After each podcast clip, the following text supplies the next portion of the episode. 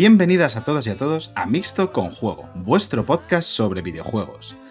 Y bienvenidos a un nuevo directo, que nos hemos animado ya con, con esto de los directitos, de que se nos vean las cabusas y todo esto.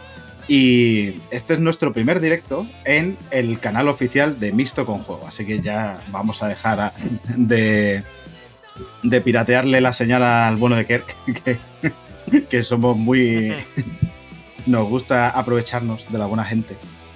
Eh, y bueno, ¿qué tenemos hoy en el menú? En el menú hoy pues vamos a tener desde juegos que prohíben en ciertos países a, bueno, atentados realmente contra la conservación de los videojuegos, que eso va a tener, va a traer colillas, yo espero. Y, como no, otro, otro showcase, otro, otro evento de estos digitales en este E3 disgregado, que cada vez vienen más. Y, por supuesto, dos jueguecitos que han salido hace poco y que, sinceramente, yo creo que pueden traer mucha, mucha cola, porque creo que han salido un poquito buenos. Pero la noticia más interesante de todas es que vuelvan a estar con nosotros Andalucía. Nuestro querido, nuestra querida Pelusa, nuestro querido George están aquí con nosotros, andaluces, orgullosos, levantados.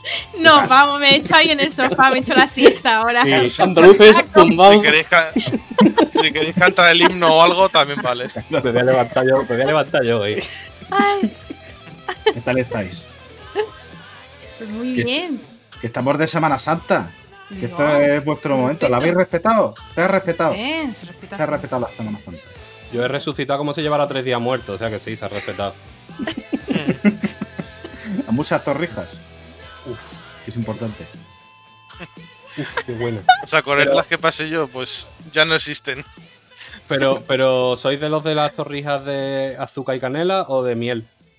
Es mi Eh, pregunta. Azúcar y Yo- canela. Azúcar y canela, claramente. Pero Yo vamos, que si me las pones, no las he probado nunca con miel, pero si me las pones con miel. Caerán, ¿no? Son torrijas.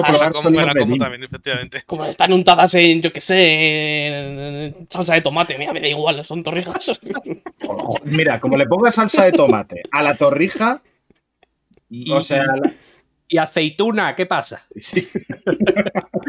todavía más andaluz. Vámonos de, este- de esto que se está atentando contra la gastronomía. Y hablando de atentados, voy a presentar a la razón por la cual nos estamos viendo, que es nuestro querido Kerk. Por- Pero bueno. Pero Es, que bueno. eres, es que eres un atentado porque eres tan, tan guapo, tendría que estar penado. ¿Y por qué eres ¿Sabes lo que pasa? Que También. Esta declaración arreglado, lo ha arreglado. tiene mucho menos peso porque nos están viendo la cara en directo ahora mismo. Y la gente sabe que es mentira lo que has dicho. O sea que. Bueno, eh, yo creo que las todas las opiniones hay que respetarlas y tienes derecho a estar equivocado completamente. Porque porque eres lo más bonito que hay. Bueno, bueno. ¿Qué tal? ¿A qué has Eh, estado jugando esta pues- Semana Santa? Sorpresa para nadie. Está jugando a Monster Hunter Rise. está jugando 100 horas. 100 horas a Monster Hunter Rise, ni más ni menos. Hostias. Madre mía. Sí. Y. Yo, me, yo me acuerdo que eran como las 10 de la mañana del día de lanzamiento y ya llevaba 6 horas el tío jugando. Sí, a ver. La gente que me conoce sabe que me gusta mucho Monster Hunter y aparte tenía un deber para con este podcast de pasarme todo el juego para venir aquí y analizarlo como, como se debe. Como un comido de la vida viciado hasta las trancas, básicamente. Que, que quien también las debe de haber estado dando bastante al Monster Hunter es Raúl, ¿verdad? Por lo que he escuchado. Yo un poquito menos, solo he echado 50 horas. El maestro y el aprendiz. Que tampoco está, tampoco está mal, tampoco está mal. Le he metido Joder, bastante caña. Madre mía. Ha he aprovechado que me he estado esta, esta semana entera de vacaciones y pues. Encima un día entero, estuve un día entero sin internet. Pues, ¿qué voy a hacer? Pues jugar al Monster Hunter. Hostias, madre mía. ¿Qué iba a hacer No, si no? si es, lo- si es lo que hemos dicho. La Semana Santa se ha respetado. Aquí se ha jugado como Sí, sí, gorrinos. sí. ¿vale? ¿No tirarías tú bueno. del cable? ¿No tirarías tú del cable para que se fuera a internet No, no, no. Por Ah, bueno. Si, más me no hubiese puedo- gustado tener internet para jugar con Kerk y con algunos más de eso, Discord y demás, pero ese día se estropeó. Pero bueno, Ay, yo me he quedado a, a las puertas de pasarme el juego. Me queda nada, 3-4 misiones para terminarlo. Joder. joder. Bueno, que hablando de problemas de internet, también tenemos aquí a nuestro querido Sergio.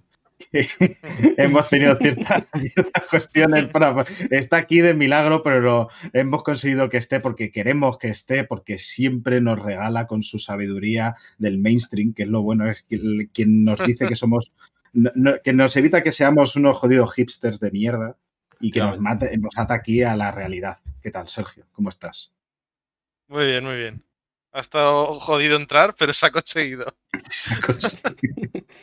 La conexión, la conexión del burger, yo te digo que deberías dejar de piratearla. ¿eh? También estaría, estaría bien como idea para. Que el agua Sí, de sí, Madrid sobre todo Sobre todo teniendo en cuenta el, el burger más cercano igual está a medio kilómetro, pero bueno, Pues por eso, así. no, Por eso, no, así es. va a ser por eso, ¿no? Ya sabía yo que había algo que fallaba. Bueno, pues si os parece, vamos a echar las presentaciones. Ya sabemos quiénes estamos todos aquí, que por fin estamos, que llevamos una temporadita sin poder estar todos y ahora pues podemos estar. Y, joder, qué, mejor manera de, de empezar pues diciendo que han- voy a empezar ya con las noticias, que han prohibido en Australia eh, la venta de Disco Elysium de Final Cut eh, por atentar contra la moralidad, la decencia y el decoro. Bueno, esta noticia es un poquito, tiene más intríngulos de lo que parece, porque no es que Disco Elysium sea especial, sino que en, Australia se las traen bastante con la cuestión de, de, bueno, lo que es la censura a videojuegos y demás, porque ya ha habido casos como, por ejemplo, eh, hace poquito de Medium también fue, también fue vetado eh, por este lado. ¿Qué es lo, que ha pasado con Disco Elysium? Pues es que eh, en el juego, un pequeñísimo spoiler, tú puedes consumir drogas. Y, esas drogas te dan perjuicios, pero también te dan beneficios. Y es que dentro de la legislación australiana, eh, cualquier juego que, que muestre que las drogas producen beneficios o mejoras de rendimiento va a ser automáticamente negado. Que esto también ha ocurrido con otros juegos eh, antiguamente, como fue eh, Hotline Miami 2, también tuvo problemas. Y uno, eh, We, We, Happy Few, que también tomabas drogas y te venían beneficios y demás. O sea, sí. que tienen unos problemillas con que, que las drogas. eh, o sea, cualquier cosa que sea positiva sobre las drogas, automáticamente lo tiran. Ahí. Lo cual, a mí, sinceramente, me parece que es eh, bastante exagerado. Es eso, y... a mí me parece como lógico realmente que hagan algo así, pero es como muy exagerado la respuesta. Es decir, prohibirlo. no sé. A lo mejor ponerlo, aumentar la, la, categoría del rating o algo así, pero prohibirlo me parece demasiado, la verdad. Es que, eh, además, la cosa es que esto puede repercutir, porque la cosa es que el juego se puede, se podía usar en Steam, porque Steam no tiene esa catalogación. Y esto ha salido a raíz de que, se está de que se ha sacado de Final Cut que se va a vender en formato físico. Y la cosa es que una vez hecho este movimiento por parte de la legalidad eh, australiana, es posible que haya presión para que se retire el juego de Steam. Lo cual podría traer cola, porque igual quien se lo haya comprado no se sabe cómo, cómo va a tenerlo y bueno, es, es bastante movida en ese sentido. Y sinceramente a mí es que me resulta un poquito como demasiado exagerado, porque al fin y al cabo el juego a la que lo juegas, tú ves que tiene mucho más mensaje además de las drogas y, el hecho de que te den beneficios es, es una cuestión puramente mecánica, que luego te da perjuicios, o sea, que es la cosa, la de decirte, oye, que es que esto te está, y de hecho te puedes enganchar, que tiene unas repercusiones narrativas, en realidad no es que el juego sea pro drogas, en ningún momento lo dicen. Entonces, claro, esto es como de pff, pecar de ser los más beatos que, que hay, y no sé. A mí lo que me parece curioso es que es un problema que no se da con otros medios. Por ejemplo, el, el cine de, de, acción, por ejemplo, uh -huh. no tiene este tipo de problemas, ¿no? Eh, pero los videojuegos a veces sí. Australia es un país muy curioso que tiene unas leyes muy extrañas y son otro mundo, por así decirlo. Y, y claro, te encuentras con un juego como Disco Elysium, que es, aparte de ser uno de los mejores juegos de la historia, eh, es un juego muy adulto, en el sentido de que trata temas muy adultos, trata temas, pues eso, pues eh, eh, tema de consumo de drogas, tema de adicciones, eh, crisis existenciales, imágenes y momentos duros, emocionales y tal. Claro, ¿cómo te enfrentas a eso como sociedad y como legislación, no? Y la respuesta de Australia es prohibirlo totalmente, que es que al final es un poco el efecto Streisand, ¿no? Lo que va a hacer es que más gente hable de él, Claro. más gente lo conozca y, y probablemente más gente se interese por él. Lo va al final a alcanzar por unos medios que no sean los legales. Lo pirateará, lo bajará y lo jugará igual. Al final es una solución que no soluciona nada, que es el problema gordo en realidad, que no, que no vas a solucionar nada con esto. Y, lo que habría que hacer es establecer una serie de, herramientas que te permitan eh, controlar y, y adecuar la venta de estos productos saber cuál, o sea, quiero decir, no sé hasta qué nivel poder anunciarlos o poder eh, mostrarlos en ciertos horarios o en ciertos, por ejemplo, no poder ponerlo en, en escaparates, por poner un ejemplo, yo qué sé. Ese tipo de cosas y mecánicas que se pueden utilizar para, para que un juego no se prohíba, pero se pueda controlar un poco su exposición al público, ¿no? No vas a poner un, yo qué sé, un- imágenes del juego a las 2 de la tarde cuando los niños están comiendo, ¿sabes? Pues me parece lógico. Pero de ahí a prohibir un juego que además lo único que va a hacer es eso, generar todavía más ruido para que más gente conozca el juego y más gente lo quiera adquirir. Y además lo tenga que adquirir de manera fraudulenta porque no va a poder comprarlo de manera legal, pues entonces es que es un Cristo. Porque claro, eh, tú si lo quieres comprar en Steam, si usas una VPN, luego te pueden cancelar el- la cuenta por, por haber comprado fuera del mercado que te corresponde. Claro. Entonces, es que al final es, es dificultar al usuario que, que quiera adquirir un juego que le puede interesar mucho, un, un usuario adulto que, que- que tiene legitimidad para comprarlo, y es dificultarle más las cosas. No sé, son respuestas de, de los mercados y de, y de las, y de, la- y de las políticas que no, que no entiendo muy bien a- a dónde quieren ir a parar. No sé si es mojigatería o es. No lo sé, pero es que me parece una tontería, sinceramente. No, y además que em, creo que, te- que ahí lo importante también es un poco lo que has dicho, que eso no se da en otros medios, que es como también un poquito la, la típica, eh, o sea, el típico ataque contra los videojuegos que llevan siendo como el o sea, lle- llevan eh, teniendo ese estigma de los videojuegos hacen que tu hijo se vuelva loco y mate con una katana desde hace muchísimo tiempo. Y es como un, bueno, creo que ya deberíamos de irnos quitando estas de estas mm, estos sanbenitos, ¿no? Tan, tan absurdos, que es como no no te vuelven más loco que, que ver la, que ver películas, ver series o leer mismamente. O sea, no sé, es que mm, me parece un poco ridículo echarle la culpa, seguir echando la culpa al medio de, este tipo de cosas. Y que yo entiendo que una legalidad tiene que intentar evitar que ciertos produ- productos tóxicos aparezcan, pero mm, lo que me gustaría saber, lo que me gustaría investigar es cómo luego tratan otra, otra serie de temas, porque esto es porque hay, eh, hay drogas en el juego. Y, y que por qué las. Y no solamente porque hay drogas, sino porque hay drogas que te dan beneficios. No está, es tan fino como eso. Eh, pero claro, luego te vas a igual a pensar que, que- cuál es su postura sobre la prostitución y demás en los videojuegos y dices, hombre, pues a ver si a lo mejor el, el juego este del nazi, ¿cómo se llama? Del, del- el Kingdom Come Deliverance, que tenías que guardar o no sé si en prostíbulos y demás, ¿cómo tratarían ahí? O sea, y es como, bueno, mm, Mm, que, que veo ahí unos dobles raseros que son un poquito extraños. En eso no me suena. Era, eh, serían otro, pero sí, vamos. Claro, pero mira, lo que dice ayer en el chat, por cierto, esta es una de las ventajas de estar haciendo el podcast en directo, que es que comenta que, que una cosa muy a tener en cuenta es la presión que hacen las productoras de medios más convencionales y que la prostitución es legal en Australia, claro. Ahí está el problema, que dónde, dónde pones el, el baremo, ¿no? Eh, sobre todo cuando, cuando en Disco Elysium es un juego de complejidades y lo que dices, que el uso de las drogas te puede dar beneficios, pero es claro el mensaje que te da a través del personaje, a través de las mecánicas del uso de las drogas y a través de las consecuencias narrativas que tiene, que es lo más importante y lo más fundamental. Entonces, eh, yo qué sé, eh, ya te digo, Australia también es otro mundo, o sea, Sí, es- son eh, muy a mí me, parece una realidad paralela, de verdad, lo digo. Sí, no, no, claro que sí. Sí, sí, sí.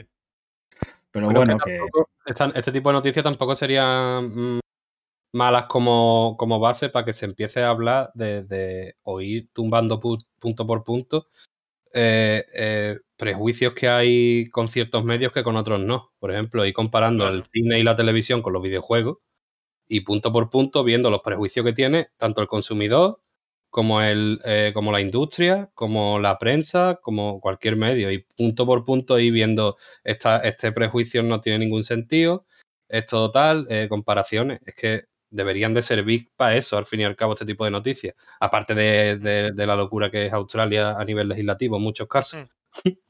También, Sí, sí, esto tiene, tiene pinta y viene de que hay mucha gente que todavía considera los videojuegos una cosa para niños. Claro, Y ahí probablemente viene mucha parte de lo de en las, en las películas más 18, vale, porque eso solo ven gente adulta, pero en los videojuegos más 18 no, porque eso lo juegan los niños.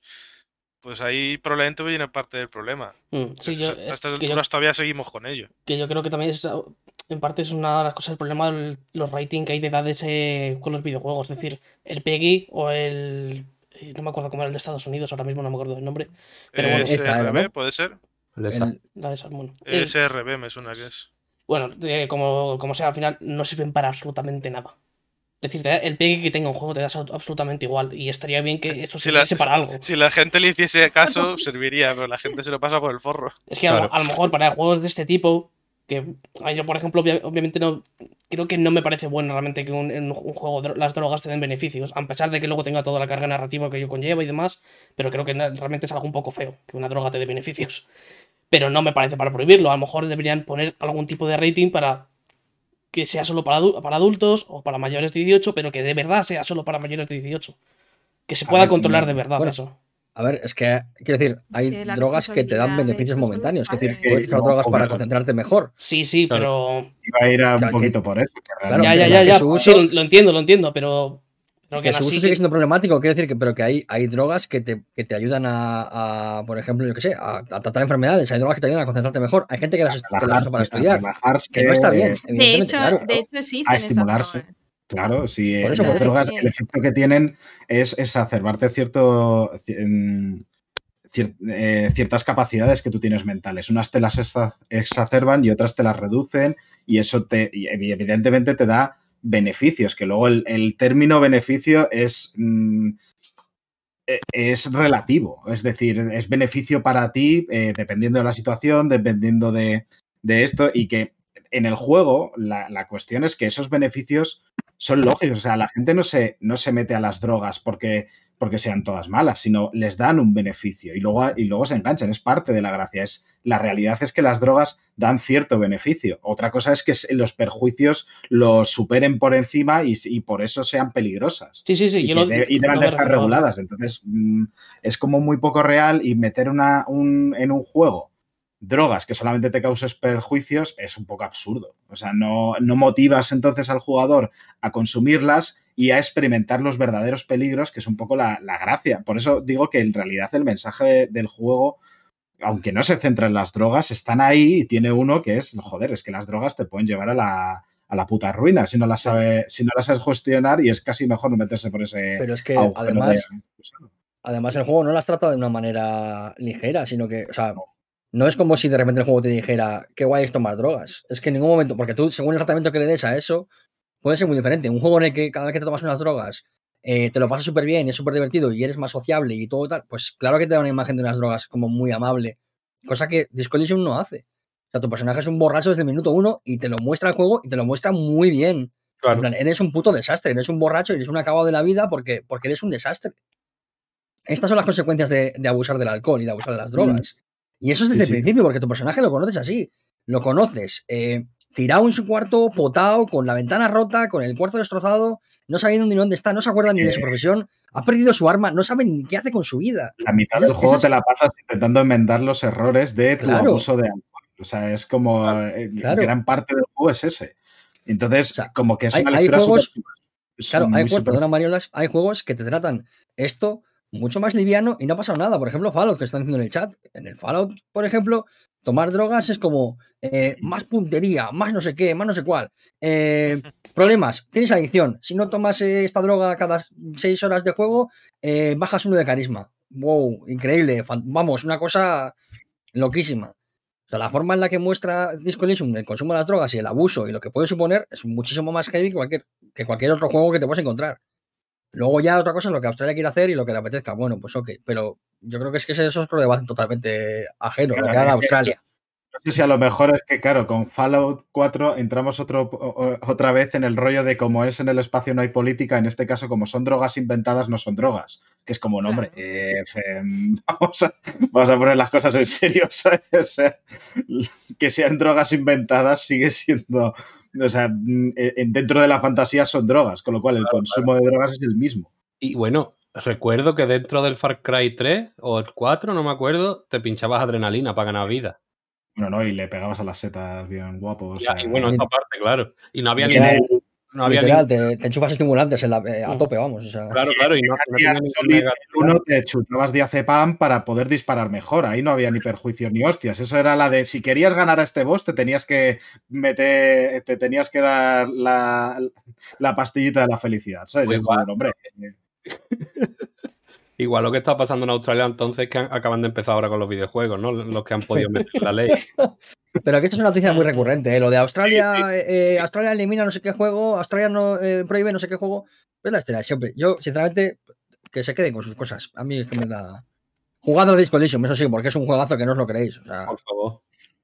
Hombre, yo creo que la noticia es un poco más para debatir dentro de, más que de lo que ellos puedan hacer, evidentemente nosotros no tenemos nada que decir ni desdecir de lo que hagan en Australia, pero es un poco traer, yo creo, el debate a nosotros por si surge la idea de, uy, es que igual habría que, que aquí también prohibirlo o poner cosas más restringidas. Es de, bueno, pues ese, ese debate sí que creo que es interesante y, bueno, que, y necesario, de hecho, ¿no? Porque hay, ciertos partidos políticos de cierta ideología que están ganando popularidad en este país y con una, una querencia por querer prohibir cosas que no, que no quiero yo que subiesen. Y bueno, pues, mm, pues ahí está el debate realmente. es un... Qué jugada. Por lo, que puedo, por lo que puedo buscar así, por lo que puedo buscar así rápido, los Fallout también los, los prohibieron. Joder, pues bueno, pues mira. Pues, pues chicos, pues que en Australia pirateen los juegos y ya está, y no hay más. Precisamente, por, mi consejo. precisamente por lo que ha dicho Kerr. Porque las drogas estas que te suben inteligencia y no sé qué y tal. Claro, es que. Pues que la gente que quiera jugar juegos se vaya a Australia porque no. Bueno, que vaya todo el mundo a Australia. ¿Quién coño quiere vivir en Australia?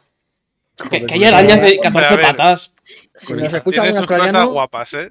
Si nos escucha un australiano, que se baje el juego gratis y que luego le mande a los de Studio Zaum un Bizum. Y ya está, y se acabó. pues sí. Que me mande, el Bizum a mí y yo se lo mando a ellos. O lo que sea. A mí, sí que me gustaría ir a Australia a bucear en la barrera de coral, por ejemplo. Bueno, pues bueno, allá, tú con tus ideas. Yo sí, yo tengo el título. yo también. A ver cuándo vamos a bucear. Cuando quieras la inquietud de Mario Lara de pronto. Yo, pero sabes bucear, pero ¿qué estás hablando tú? Sí, sí, sí. Yo tengo el carnet de buzo. Yo también tengo el Open, el open Water. Bueno, hacéis un podcast aparte, ¿vale? Venga. Venga, podcast de buceo. Y desde aquí anunciamos nuestro nuevo podcast sobre buceos patos al agua. Eh, Seguro que lo tenía pensado ya. Sería muy triste decir que sí. No, no, no, se me acaba de ocurrir porque soy así de ingenioso. Bueno, vamos a hablar. Si os parece, vamos a pasar al siguiente tema. Eh, las siguientes dos noticias creo que las voy a juntar para, porque creo que forman parte del mismo debate. Y es que eh, Sony ha han surgido rumorcillos porque se ha presentado una patente eh,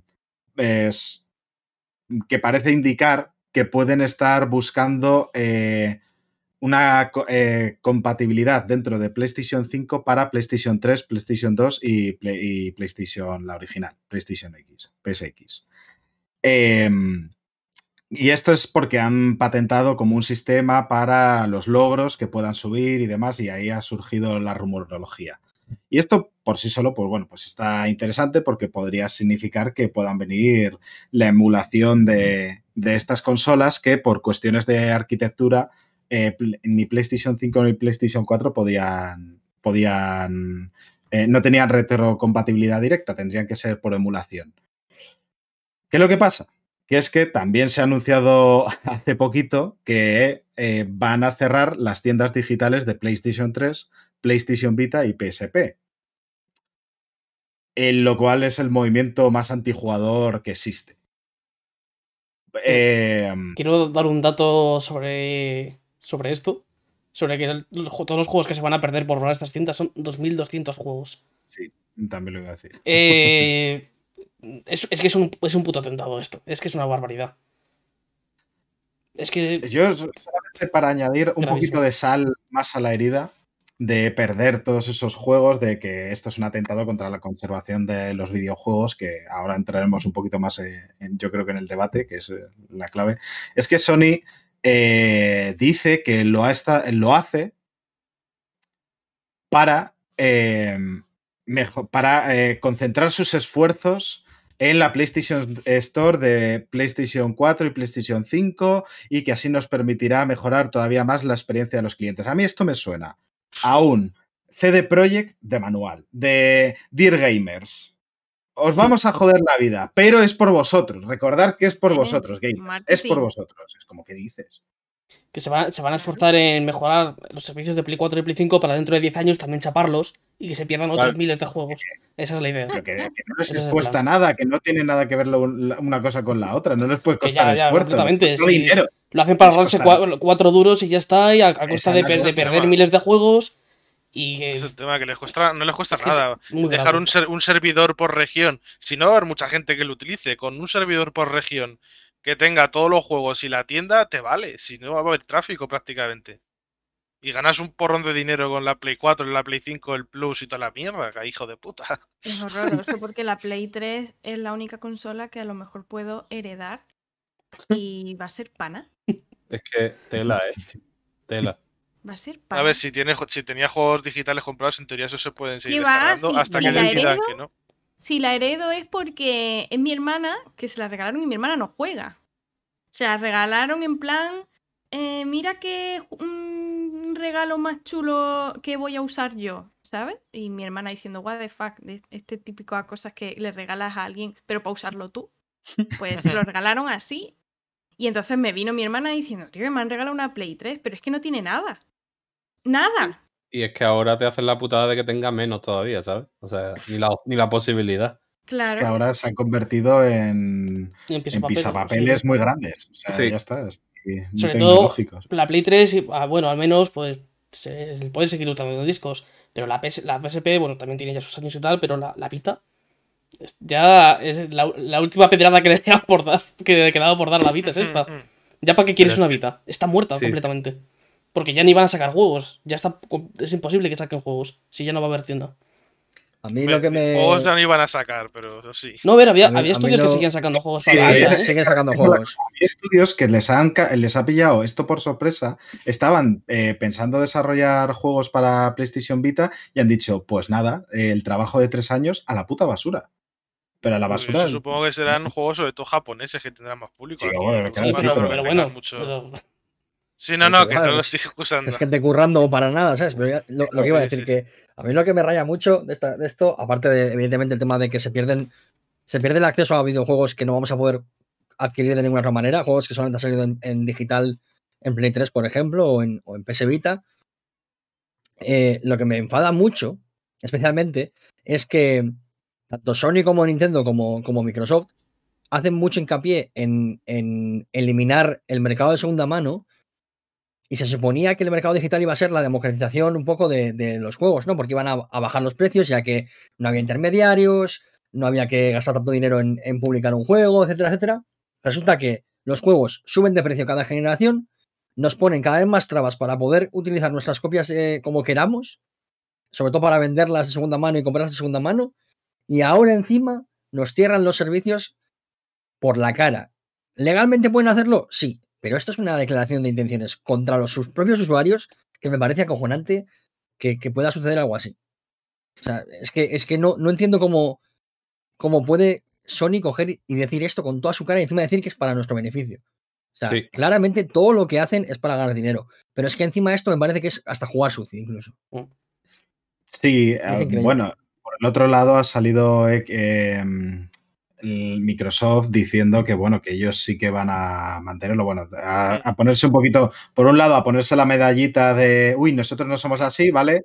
Pero pero es cierto que mm, en esta generación como que han abierto todo más. Es verdad que tienen, lo tienen más fácil porque ellos sí que, por cuestiones de arquitectura de la consola y demás, ellos sí que han mantenido, eh, ellos sí que puede, em, puede seguir metiendo los juegos de la, de la Xbox original en la Xbox Series X y siguen funcionando. Sí, pero, tampoco es por arquitectura, es realmente porque han trabajado en ello. Es que Sony no lo hace porque no quiere. Porque podría hacerlo perfectamente. La Play 5 puede perfectamente emular juegos de Play 3. Perfectamente, sin ningún problema. Que tampoco nos engañemos, que, esto, que esto no lo hace Microsoft por, eh, por bondad. O sea, que no nos engañemos, que esto no lo hace por bondad. Que esto es el tira y afloja como siempre. Igual que cuando salió Xbox con aquello de que siempre que está conectado, Sony salió, mira cómo compartimos los juegos y se lo daban en la mano en aquel mm. vídeo famoso. Esto es lo de siempre, esto es ventajismo y marketing puro y duro, y ya está. O sea, que nadie se piense que esto Microsoft lo hace porque, porque son eh, enamorados de los videojuegos. No, no, no, no lo digo en ese sentido, pero sí que. Aquí, a, lo único, no, lo quiero decir, que a lo único que compiten estas, estas empresas es a ver quién es más guarro y gana más dinero. Todas ellas, ¿eh? Ver, quién se le ocurre la jugarreta antes. Pero es verdad que. Especialmente, especialmente, ahora hay que decirlo, especialmente Nintendo y Sony. Eh, una cerrando servicios y la otra poniendo juegos que caducan. Sí. Eh, vaya dos, me tienen contento. Eh, Mario, te llevamos aquí, te recordaremos siempre. Gracias. Nintendo, cuando he visto, Nintendo, también chapó la tienda de Wii, ¿no? Me suena. Sí, hace poco además. Sí, sí, pero es que además la chapó del todo. O sea, porque, porque tú al menos con la Play 3 vas a poder acceder a tus copias que, has, que has comprado la vas a poder descargar y tal. Lo que no vas a poder es acceder a comprar nada nuevo, digamos. Pero es que la Wii chapó todo directamente. O sea, eso fue de locos. Y, eso no se escuchó prácticamente nada, no hubo mucho. Sí, se escuchó en su momento. En su momento hubo quejas y tal, pero claro, la Wii también. Eh, es un proceso diferente a lo que pasa con la Play 4 eh, y, la Play 3 con, el tema de la compatibilidad y tal, porque la Wii U prácticamente se llevó todo lo que tenía la Wii. Eh, pero vamos, que es que mm. esto es que no se puede permitir ni en, ninguna, ¿eh? Lo haga quien lo haga. Y está mal por Sony, está mal por Nintendo, y cuando ha estado mal por Microsoft lo hemos visto también. O sea, es que es, increíble. Es que esto es. Yo no sé, no sé a qué juegan, de verdad. O sea, es que no lo entiendo. No entiendo nada. Pero es que esto ya, eh, otro, otro nivel más de anti-usuario, que, es esta medida y otras tantas, como la de Nintendo que decíais con la Wii. Esto se suma a, una ristra de, medidas que han llevado a cabo estas compañías eh, contra la conservación de la cultura, porque al fin y al cabo el, medio del, videojuego, por muy eh, eh, absorbido, o sea, por muy por mucho que vaya al volante el capitalismo mm, con, este medio como el que más, sigue siendo un producto cultural. Y, no, es que no, no, sé quién, o sea, quiero decir, me cuesta encontrar a alguien o a alguna empresa que vele de verdad por, por la conservación de este, del medio o de, lo, dejan lo, dejan para los demás. Para gente de manera privada o ni no sé si la biblioteca o algo nacional o la filmoteca nacional o algo de eso en España está empezando a, a, coger juegos, pero vamos. Que es que ni siquiera de, forma que ni siquiera de forma privada porque Nintendo se dedica a tirar páginas de ROMs. Así que de forma privada te permite mantener la Lo de, lo de Nintendo también es que es de traca. Lo de Nintendo es de traca. De hecho, me ha gustado mucho un comentario que dice, ha dicho Lorenzo que tiene miedo de llamar a su hijo Mario y que Nintendo le demuela la casa. Ah, yo, Lorenzo, me lo, creo, me lo creo 100%. Yo vivo con ese miedo, llamándome Mario. me, da una, una, demanda, de usted nos ha copiado. ¿Qué dices? De, de César Desist, eh, deja de llamarte Mario, ¿no? decir vaya, vaya hasta cambias el nombre. Solo quiero decir que Jim Ryan, en, en, en tu leso de muerte, te pesará que has dejado a Pelusa sin juegos de la Play 3. Desgraciado. Es que no puede ser. Esto lo tengo que hablar y os lo comunicaré, os iré contando los avances. Mándale un correo a, Jim Pero yo tengo que hablar con mi hermana y, tenemos que pillar el Journey y tenemos que pillar el Little Big Planet y tenemos que pillar. Eh, mira cómo la estás pegando, Jim Ryan. Mírame a los ojos. vamos a que un, apuntito mm, bonito de que creo que viene a, coalición a este debatito es que no hace demasiado eh, se mm, salió la noticia de que un grupo de preservación que se llama The Hidden Palace eh, había conseguido había conseguido lanzar una, más de 700 demos de. PlayStation 2. Demos y em, lo que se llaman prototipos, que es como em, versiones que se jugaron pues en E3 y demás para la prensa. o en presentaciones privadas que luego no son demos como las que pueden llegar a, distintos lugares. Y esto, pues bueno, que es una... Eh, estuvieron trabajando también con otro, con otro grupo que se llama Internet Archive.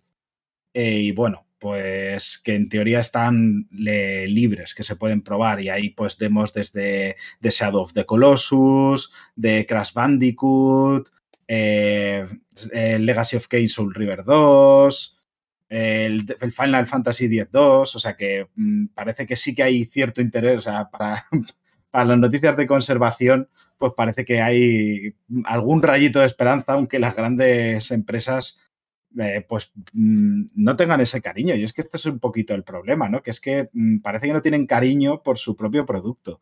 Que luego te juegas la demo del Astros Playroom en la PlayStation 5 que es como una, una oda a todo lo que ha sido PlayStation y parece que queda todo muy bien, pero luego te salen con estas cosas y es como la de me cago en la leche. No me hagas solamente gestitos vacíos al, eh, eh, o sea, brindis al sol sin ningún tipo de sentido, sin ningún, eh, si luego vas a hacerme estas mierdas y vas a cargarte tu propio legado, vas a cagarte en él. Es como, bueno, pues me cago en la leche. Acabo de, ahora que has dicho el Astros Playroom, acabo de pensar que dentro de 15 años va a desaparecer también por esto mismo. Y se me está nublando la vista, ¿eh? lo, bueno es que si conservas la PlayStation 5 como viene instalado, si no lo quitas, vas a seguirlo teniendo, pero bueno, eh, es movidote.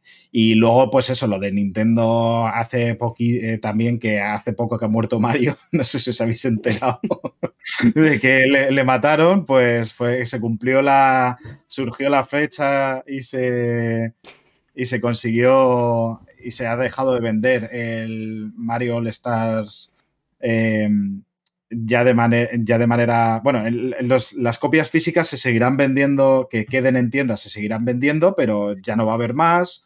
Eh, las, las, digitales se va a cerrar también. Mario, el Super Mario 35, esta suerte de, de Battle Royale muy al estilo Tetris 99 eh, que sacaron por el aniversario, ya no se puede jugar y es como, bueno, pues lo han cumplido. Al final han decidido pues cortar por lo sano. Sí, sí, la, eh, han ejecutado la, la plaza, vaya. Es que... que... por cierto, sí. Es que es increíble. Para nuestros oyentes de podcast, voy a desvelar qué es lo que ha ocurrido. Que, hablando de cortar por lo sano, a nuestro querido Sergio se la acaba de ir, nos ha descuadrado completamente. Mira, ya ha vuelto, perfecto. y yo estaba intentando ganar tiempo de mientras hablando de cualquier cosa, mientras las caras de mis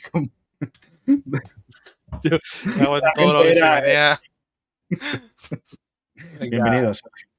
No te, hemos cancelado cual Sony a PlayStation 3, ¿no? A la tienda online.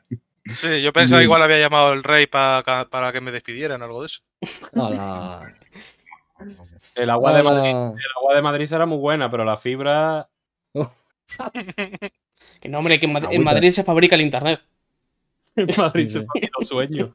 Así es España dentro de España. Cayó ya que no tenéis ni idea. Comunismo, libertad. Comunismo, libertad. Eh, plot twist, comunismo. Recordamos, aprovecho para recordar que este podcast se graba desde el espacio y por eso no hay política. Eh, todo lo que se ha dicho está libre, cero, cero de política. Igual que en Faluya, no hay política. Ni, en tres días, ni en seis, ni. ni da igual los días, sí, no. Ay, bueno. Que, bueno, yo creo que este debate tampoco hay más que decir, que simplemente me cago en los muertos de Jim Ryan por hacer estas mierdas, me cago una, en los muertos. Cosa sí quiero, una cosa más sí quiero decir. Si hay algún usuario o usuaria de videojuegos que defiende estas medidas, eh, eres poco menos que un miserable. Esto es todo lo que quiere decir. Bueno, yo es que Poco menos que un miserable. Así de claro. ¿cómo puedes no, veo, ninguna razón, no veo razón para defenderlo, sinceramente. Puedo entender que te da igual. No ocurre nada. Que te da igual, lo entiendo perfectamente. Es la de, bueno, pues yo voy al día, no me importan las nuevas las consolas antiguas. ¿Quién coño quiere jugar a juegos que te saltan los ojos por lo gráfico? En, el chat están diciendo, eh, no hay gente que defienda esto. Os sorprendería. Sí, sí, hay gente. Twitter es un lugar maravilloso donde toda la gente asquerosa se, da, se, se, reúne. Hay, hay, gente... Hay gente Claro. defendiendo esta mierda como diciendo, pero es que quién juega ya a la Vita, es que quién juega a la Play 3, es que da igual, porque bla, bla, bla, porque ya nadie juega a esos juegos. Bueno, pues tú eres un desgraciado de mierda y ojalá te caigas y te la cabeza. Ese es mi deseo. Pues ya está, para Semana Santa. Esto, esto es lo de siempre. Hay gente que defiende a su empresa, a la empresa que ha comprado su, de la que ha comprado la consola, pues ni siquiera es su empresa, le gusta. Sí, no, no, sí. Las, empresas tienen una cantidad de herederos que yo no sé cómo funciona realmente, ¿eh? Joder, Es que encima lo peor de todo es que a la, la gente que apoya este tipo de, de políticas es a la gente a la que más puteando, puteando están porque es la gente que les está apoyando de verdad, a la gente que está comprando todas sus consolas día uno. Te están puteando a ti, al que, al que más de todos. ¿Por qué les apoyas encima? ¿Por qué les dices que, está, que lo están haciendo bien? En serio, ca- caíos de un piso Bueno. o algo, no sé.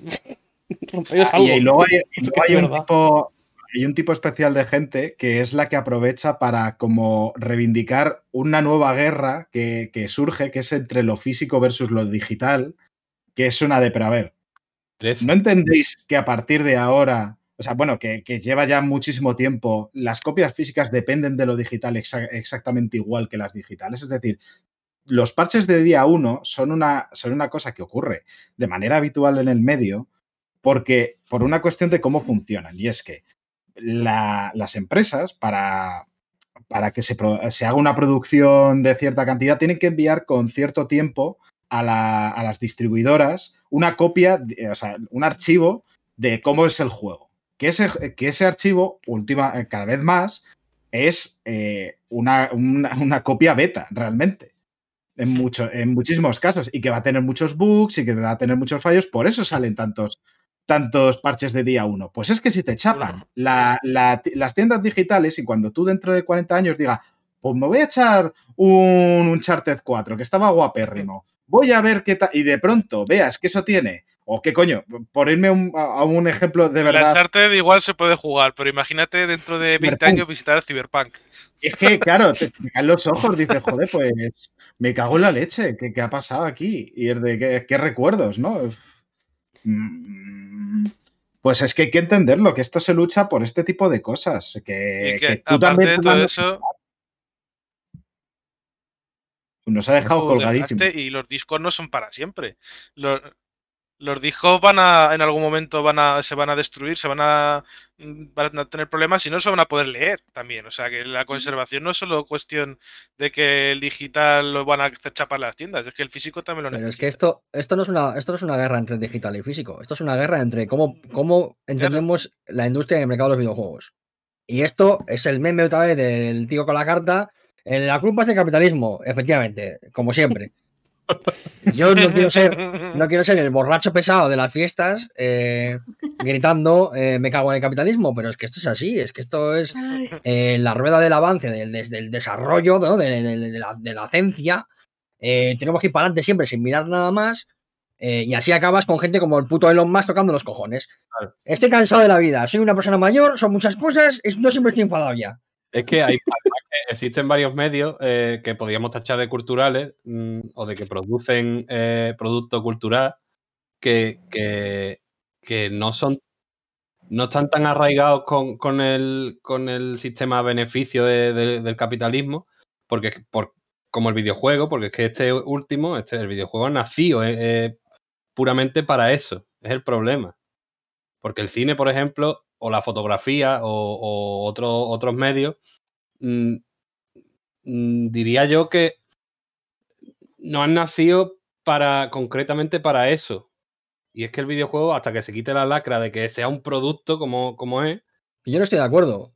Porque, por ejemplo, el cine nace, o sea, la primera película es un tren yendo a cámara para que la gente hiciera, ¡ay, qué susto!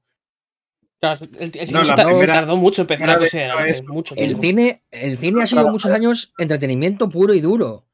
Y de hecho sigue siendo parte, en parte entretenimiento puro y duro. Es cierto que ahora hay una, una parte, de, como en todo audiovisual, que tiende hacia lo artístico, que tiende, pues eso, a, a cómo entendemos, sobre todo occidentalmente, el arte. claro, Y y es verdad que se ha quitado un poco esa lacra, pero que todavía existe. Quiero decir, el cine palomitero está ahí y, y es, y es mundial y, y heredas todas las películas de Estados Unidos como si fuese tu hermano mayor y te las comes todas porque llegan aquí, eh, vamos, eh, en fila.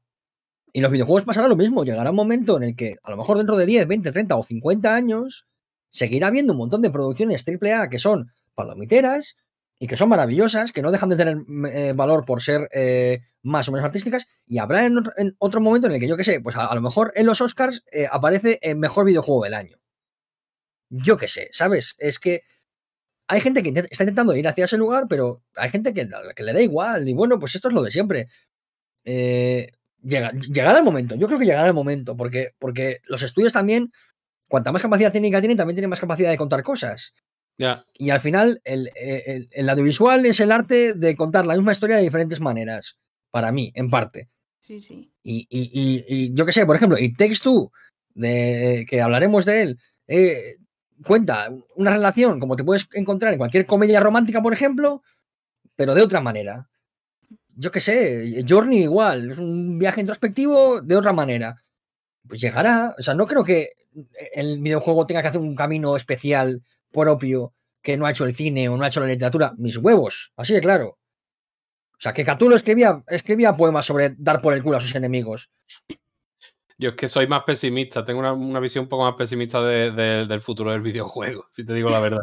Bueno, visión, lo que digo, igual, ¿no? Lo que digo es que no tiene que hacer, no tiene que hacer un camino especial, ni una especie de tortura de, o, un, no sé, una especie de camino del héroe hasta que resurja como disciplina artística. No, simplemente sucederá con el tiempo porque los artistas y, los desarrolladores irán cada vez siendo más capaces de plasmar más cosas y más sentimientos y, la tecnología será cada vez mejor y, sucederá. Igual que en el cine. va a pasar eso un poco. Claro. O sea, en el sentido de que em, también ha sido el videojuego, eh, sus comienzos ha sido muy de nicho, igual que cualquier disciplina artística, pero, pero ha estado como más eh, socavada, yo creo, o más estigmatizada que a lo mejor eh, la escultura o la pintura, que no quiere decir que los artistas se morían de hambre, o sea, no estoy diciendo que, que, que fuera muy comercial, ¿no? El arte, mm. Pero que sí que me, parece que, ha sido más eh, de nicho y de niños. Aunque lo jugasen adultos, porque yo recuerdo de niña que había muchos padres de, amigos míos que jugaban a videojuegos y demás, ¿no? Pero eh, la estima que tenemos de videojuegos eh, son cosas de niños y tal. Entonces yo creo que conforme se ha ido abriendo eso, sí se abre la posibilidad de que el lenguaje pueda ser más artístico independientemente de que siga habiendo triple A y todo el rollo, eh, creo que el lenguaje sí va a tener que evolucionar y ya está evolucionando y eso es algo que, no ha podido suceder antes porque es una industria muy joven. Mm. Entonces creo que yo creo que cogería las opiniones de George y de Kerko y me quedaría como en la mitad un poco. es que además... Eh, no, eh, Perdona, George. Es que además no solamente tiene que crecer el, medio en sí, los videojuegos, tiene que crecer el público, tiene que crecer, no crecer, me refiero no en edad, sino que tiene que crecer en, la riqueza de las experiencias, en, tiempo, en, background, en bagaje, y por eso es tan importante también la memoria de los videojuegos. Eh, tiene que crecer todo, la crítica tiene que crecer junto con el medio, cada vez los críticos hablan de más cosas cuando hablan de un videojuego, no, o sea, hace 20 años, cuando hablaban de un videojuego, te hablaban de si era divertido jugarlo o no. Y hoy en día te hablan de lo que sientes cuando juegas a este videojuego, lo que te ha hecho sentir, por qué tus experiencias pueden afectar a la, jugabilidad. Se está hablando hoy en día, eh, yo que sé, tienes a Alberto Venegas hablando de, historia de videojuegos, de cómo la, historia se, se, reestructura y, se reescribe a través de los videojuegos. Todo eso está, e, es un pozo que, que genera muchas cosas que irán creciendo poco a poco, se irán eligiendo y al final llegaremos a, que el videojuego no será algo plenamente social, como eran, por ejemplo, las, esculturas griegas clásicas, que era simplemente eh, tenían una función social, no, no tan artística. Y luego recobraron una, una, una, una, función artística. Esto será lo mismo. Acabará un momento en el que miraremos atrás y veremos también esa función artística de los videojuegos, porque ya la hemos adquirido y ya somos conscientes de ella y somos capaces de manejarla. Hay gente que va más allá y gente que va un poco más atrás. Bueno, pues poco a poco eh, eh, la media irá avanzando, digamos, y llegaremos a un punto en el que consideremos los videojuegos como lo que son, que son una, un medio audiovisual capaz de la expresión artística más loca que te puedas imaginar, porque lo son. Veremos. El tiempo, yo qué sé. Pero es, eso, es cuestión de tiempo, porque al final es que la industria del videojuego es muy, muy joven. Y además los, los primeros 20 años fue como muy extraña todo, que de repente salían consola, una consola y luego no sacaran más en un montón de años, fue muy, muy atorada, muy, muy, muy rara. Y realmente lleva, es, es demasiado joven todavía como para poder para llegar a ver, a, ver eso todavía. A ese punto quiero llegar yo, que consideramos madura o joven, eh, en este caso la industria del videojuego, comparada con qué. O sea, quiero decir, ¿qué, qué eh, vara de medir tenemos para considerarla joven o madura? Si queremos compararla, por ejemplo, mm, muchas veces sí que es verdad que uno no puede evitar comparar con el cine en otros casos, pero aquí, a mí en este caso, decir que la industria del videojuego es joven o, madura o se queda media, le queda tiempo, veremos en un futuro. Eh, yo creo que aquí se está, también se está pegando un poco de aquí, en este caso, de compararla con, otros medios y en realidad es otro distinto, bastante más, mm, diría yo, como es más inmersivo. Mm, no sé, que te... es que a mi parecer toca, toca bastante más la patata, por así decirlo, a mí, que una película. Mm, por lo tanto. Depende de la peli. Y depende de la, de la costumbre que tú tengas. Eh, yo, creo, yo creo de pararte enfrente de, de, lo que sea, perdón. De pararte enfrente de la película o del cuadro o de la canción. Y pararte a, a escucharla bien y a reflexionar y analizarla. Eso no se hace siempre. Y lo que suele ser más palomitero en el cine. Eh, la gente que suele consumir más eso no suele pararse a analizar nada de esta manera. Ya, pero es que no, me gusta quedarme con eso de. Mm, sí que es verdad que se nota que tiene un, una falta de, profundidad que, viene dada porque no tiene tantos años. Es normal, eso sí se nota, y se nota que hay, que tiene que haber. Y ya hay una base en realidad, yo diría que ya hay una base. Pero no me gusta a mí decir que, que es una industria joven o que es un medio joven, porque no, no sé con qué medirlo a la hora de decir si es joven, maduro o no. Mm, si tuviera que medirlo con algo. Y es que con el cine tampoco creo que se pudiera, no sé si, si es válido. Esa no sé si es válida la comparación a nivel de madurez de los dos medios. El, cine, yo creo que está entendido. Es que el cine también ha evolucionado mucho. Pero es verdad que empezó un poco antes y fue más como si cogieras el teatro y lo pudieras grabar. Es que hay muchas evoluciones, pero es verdad que a lo mejor al principio el cine chocó, ¿no? Es lo que estaba diciendo antes Kerko de, de la... lo, del tren. que se acercó, pues que la gente se asustaba y todo el rollo, ¿no? Porque era un medio nuevo y no, se entendía bien y tal. Pero creo que nos hemos podido acostumbrar eh, antes a, a, eso, porque al final es imágenes que, que van pasando y demás, y tú no tienes que interactuar con ellas. Y aún así, mi abuela se arreglaba mm, cuando iba a ver la tele, por vaya que el señor de la tele le estuviera viendo. cosas que, tampoco. Pero, bueno. Eh, eh, puedo hacer una puntita. Es que yo sobre este tema lo he estado reflexionando hace bastante tiempo, un poco como yo veo el arte y demás. Hay, hay mm, como tres como tres formas de acercarse, o sea, tres actores dentro del, del arte. A ver si me explico bien. El, la creador, la, el la intérprete y quien lo recibe, ¿no? El espectador, por así decirlo. Hay artes que no tienen el intérprete, que no se interpreta, por así decirlo, pero en general podrías tener las, las tres opciones.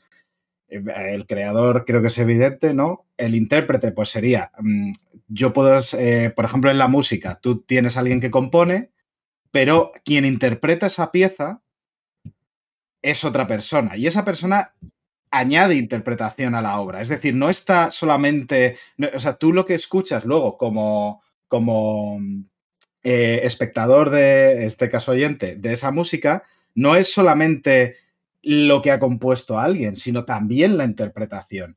¿Qué es lo que pasa con el videojuego?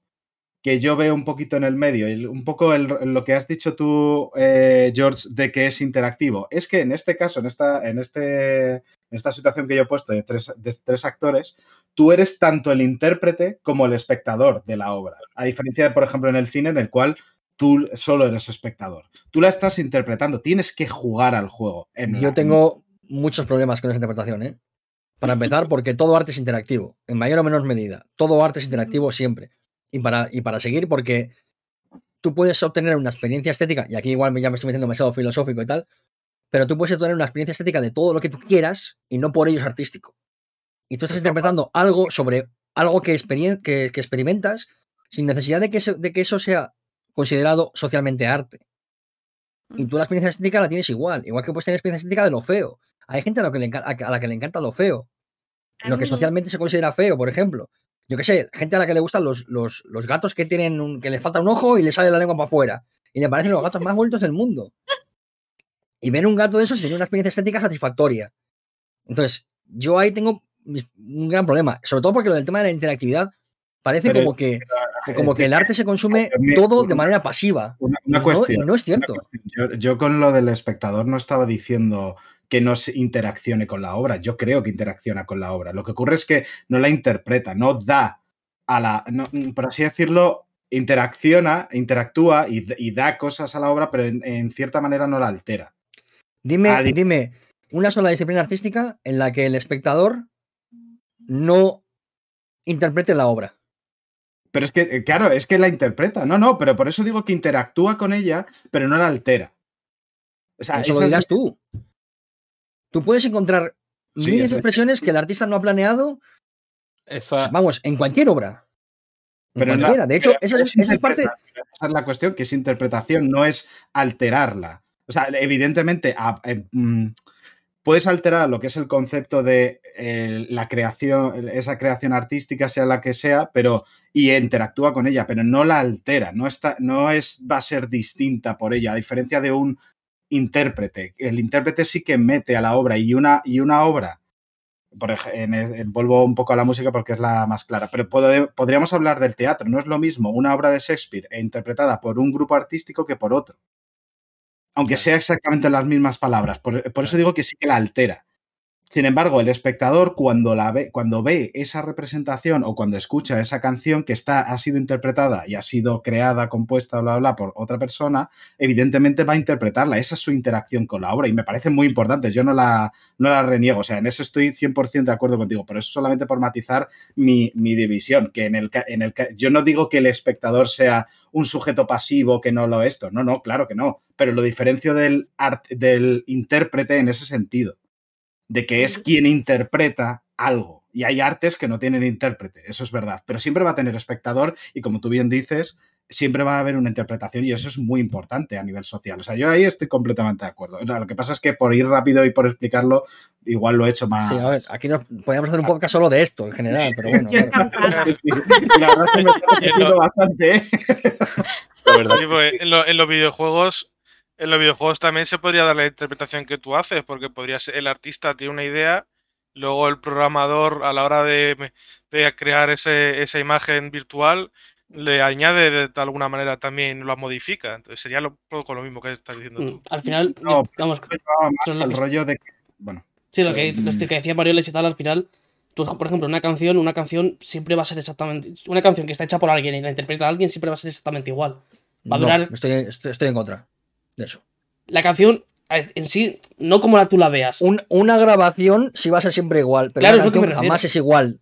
Claro, que es lo que me refiero. La grabación, la grabación siempre va a ser exactamente la misma. Un libro siempre va a estar escrito exactamente igual, con las mismas palabras y demás. Pero tú al final con un videojuego, eh, no siempre que lo juegues va a ser eh, igual. Va a ser una experiencia, no experiencia, sino que va a ser un juego distinto porque a lo mejor haces ciertas canciones que antes no Igual que un libro. Igual que un libro. Tú puedes leer un libro siete veces y cada vez que lo has leído sacar una, interpretación. Claro, pero yo, no pero yo no estoy hablando de. Estoy hablando de algo físico. Es decir, que es siempre el mismo libro. Siempre va a tener las mismas palabras, las mismas páginas. Eh, Igual que el juego va a ser siempre el mismo juego y va a estar programado con las mismas líneas. Sí, pero, tú, en un juego tienes la, libertad de poder hacer ciertas cosas o no hacerlas. También la tienes en el libro, te puedes, saltar, puedes, saltar, tres capítulos si quieres. Quiero decir, o sea, que es que. No es lo mismo, sabes que no es lo mismo. Sabes que no es lo mismo. Para como, como delimitando cosas que creo que no tienen por qué ser delimitadas en ningún momento. O sea, que decir, o sea, no, yo no delimito, eh, o sea, vuelvo a repetirlo, yo cuando estoy diciendo esto no digo que el espectador sea un sujeto pasivo que no tiene el este, o sea, tú lo que, has, lo que dices del espectador es completamente cierto y estoy muy de acuerdo en ello. lo que pasa es que lo diferente del intérprete porque tiene una función distinta con respecto a la obra, es quien la reproduce y luego está el, el creador, que es otra figura. Y pueden ser los tres lo, mismo. Al final, lo que tú llamas intérprete es una persona que ha experimentado la obra, que, que, ha tenido una experiencia estética de esa obra y ha resaltado las partes que a él le gustan más. Porque así funcionan las obras de arte. No, no, no, no. El intérprete es quien la reproduce, es decir, yo tengo mi canción, alguien la toca, que Claro. sería el intérprete, y luego un espectador la, la, eh, por así decirlo, la escucha. En ese proceso, todas las personas en realidad son espectadores, o sea, hacen ese proceso que haría el espectador, eso es verdad. Y el intérprete, pero hace Eh. una interpretación, o sea, la está reproduciendo. A mí todo esto me suena a art, but with extra steps, sinceramente. O sea, Bueno, sí, pero es un poco para entender lo que decía George de, mm, o sea, es un, un aporte, una reflexión que yo había hecho un poquito sobre el arte específica de videojuego, eh, para, para intentar ponerme, que yo entiendo un poco lo que quiere decir George cuando habla de que el videojuego al ser interactivo es un pelín distinto a, y yo creo que, por mi parte, creo que es, yo es como que lo yo estoy tan en contra de eso, de que el videojuego sea diferente porque es interactivo. Todas las obras de arte son interactivas porque todas son un diálogo entre artista, obra y, y- y el observador. Todas. Da igual que puedas meter inputs o que lo puedas observar desde fuera. Todas. O sea, creo que hacer esa distinción además es negativo para los videojuegos. Y lo digo muy en serio. Y además no soy el único que lo dice.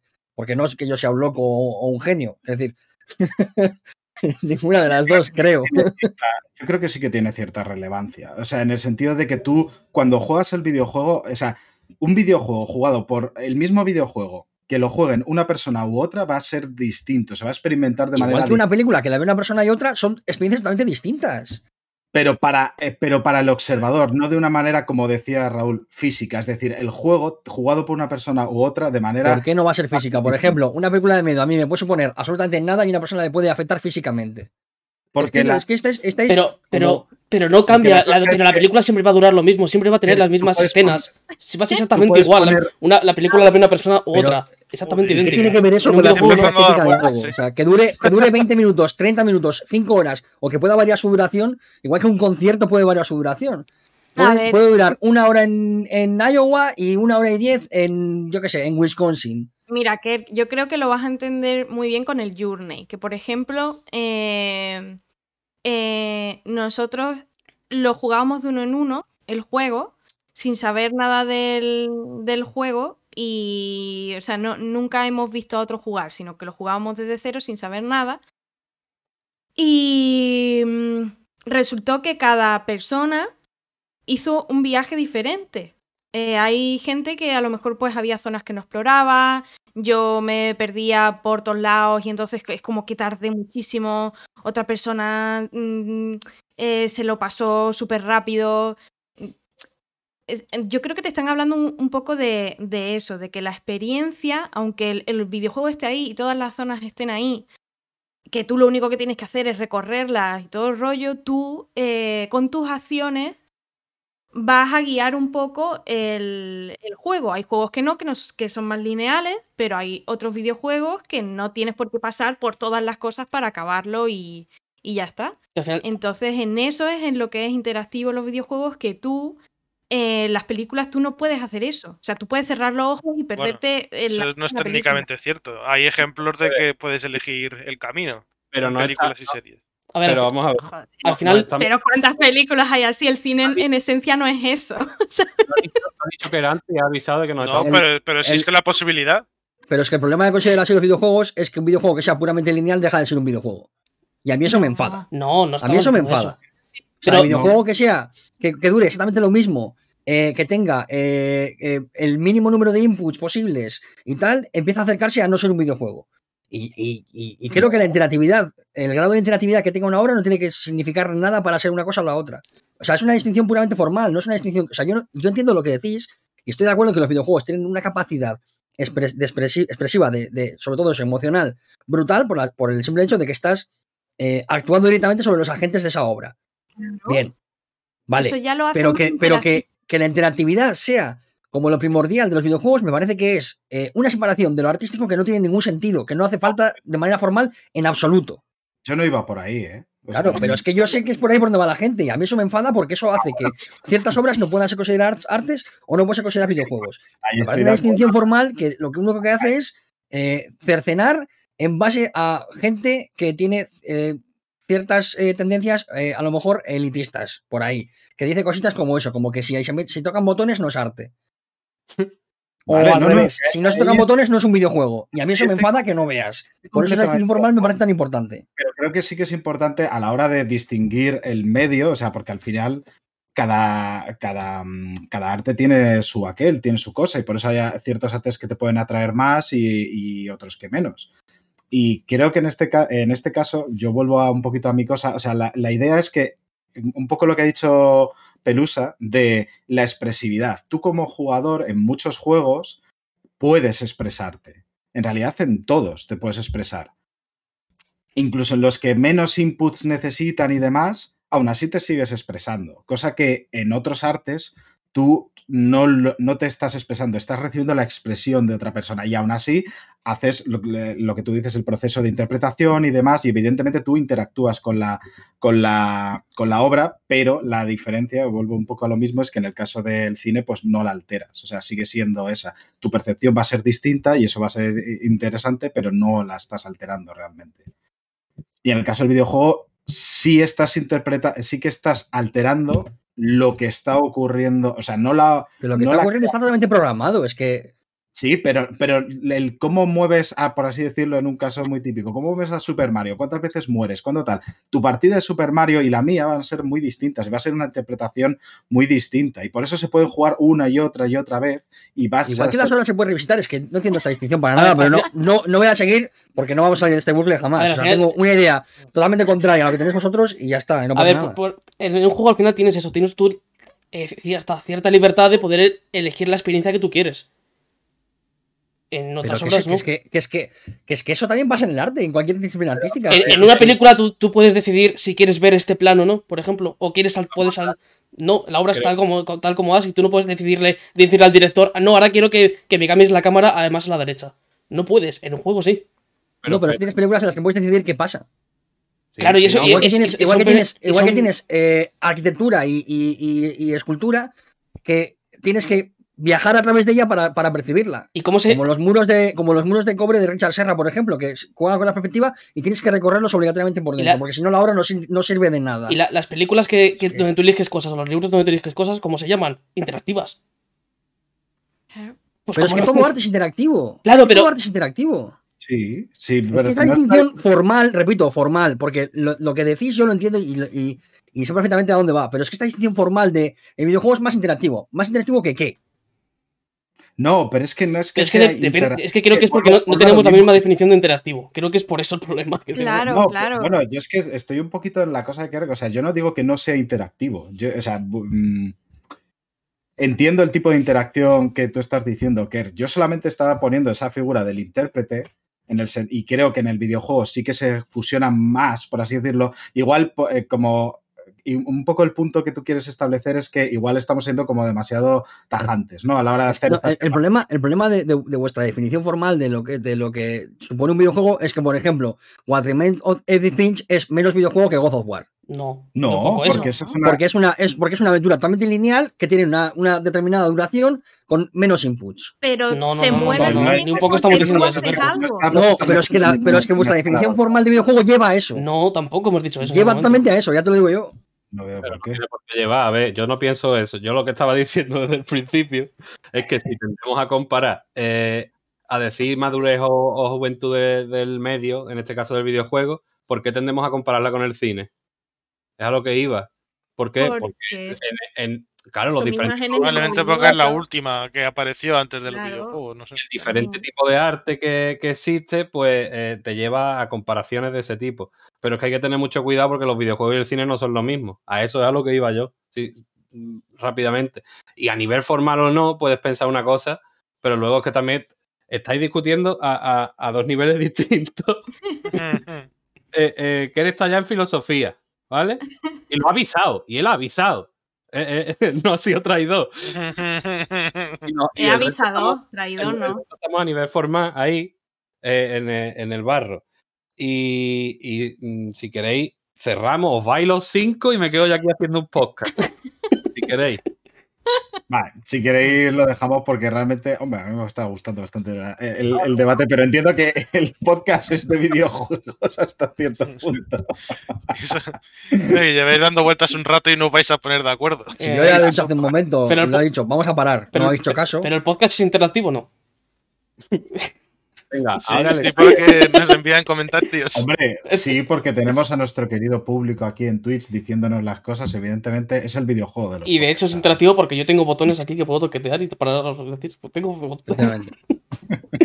venga, pues ya pasamos de la tontería, venga. No ríais de Khan, anda, venga. Aunque, nos, aunque nos enfademos, eh, bueno, enfadarnos, aunque elevemos el tono discutiendo, nos, nos queremos mucho, ¿eh? Sí, Hombre, claro.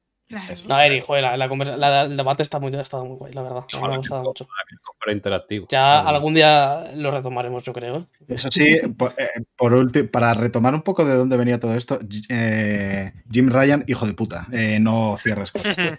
sí, eso es lo importante. No, para, para no enmarcarlo. Sí, además ahí sí que estamos de acuerdo los seis.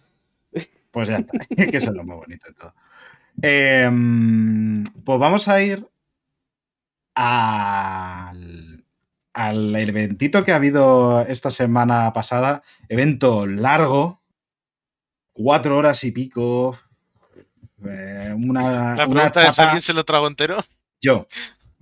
Yo. Hostia, viendo qué, buena gente qué héroe, Mariolas.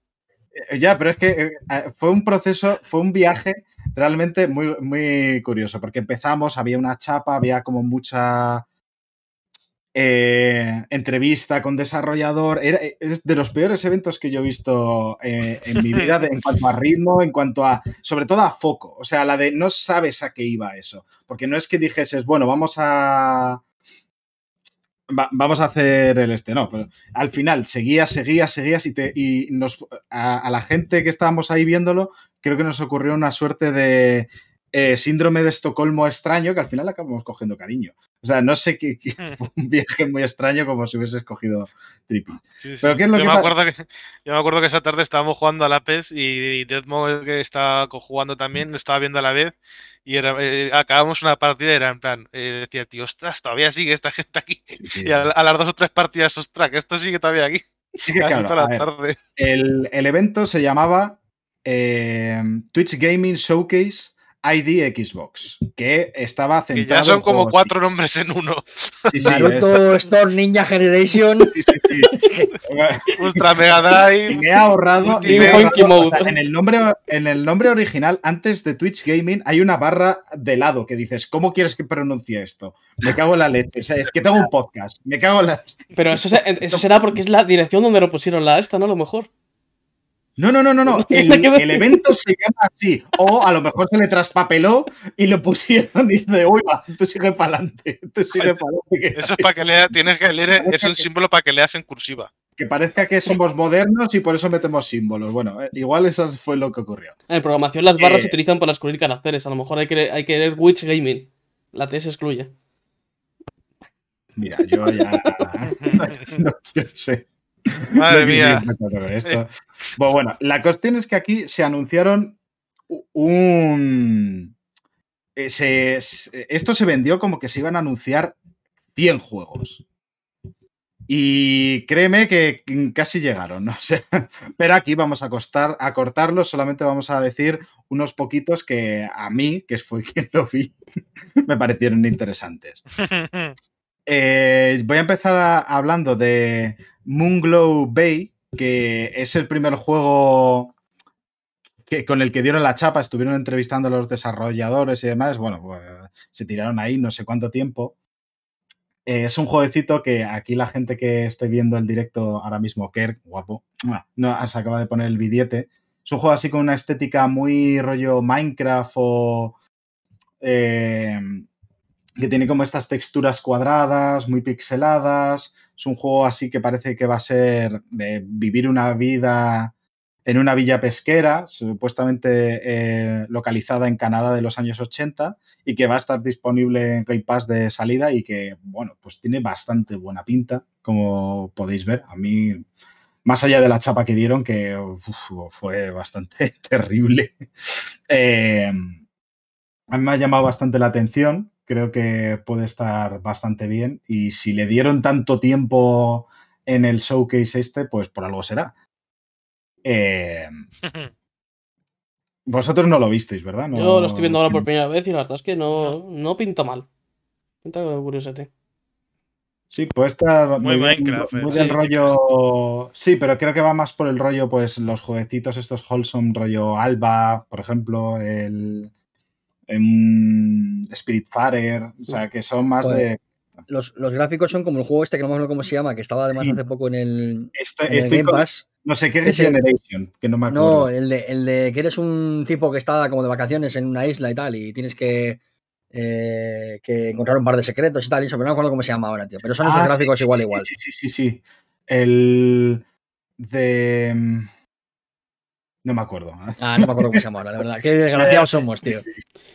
Vuestro podcast Bueno. de videojuegos de confianza, que no sabemos los nombres de los juegos de los que hablamos. Profesional de videojuegos. ¿Por qué no nos pagan? Si me pagasen, yo me acordaba.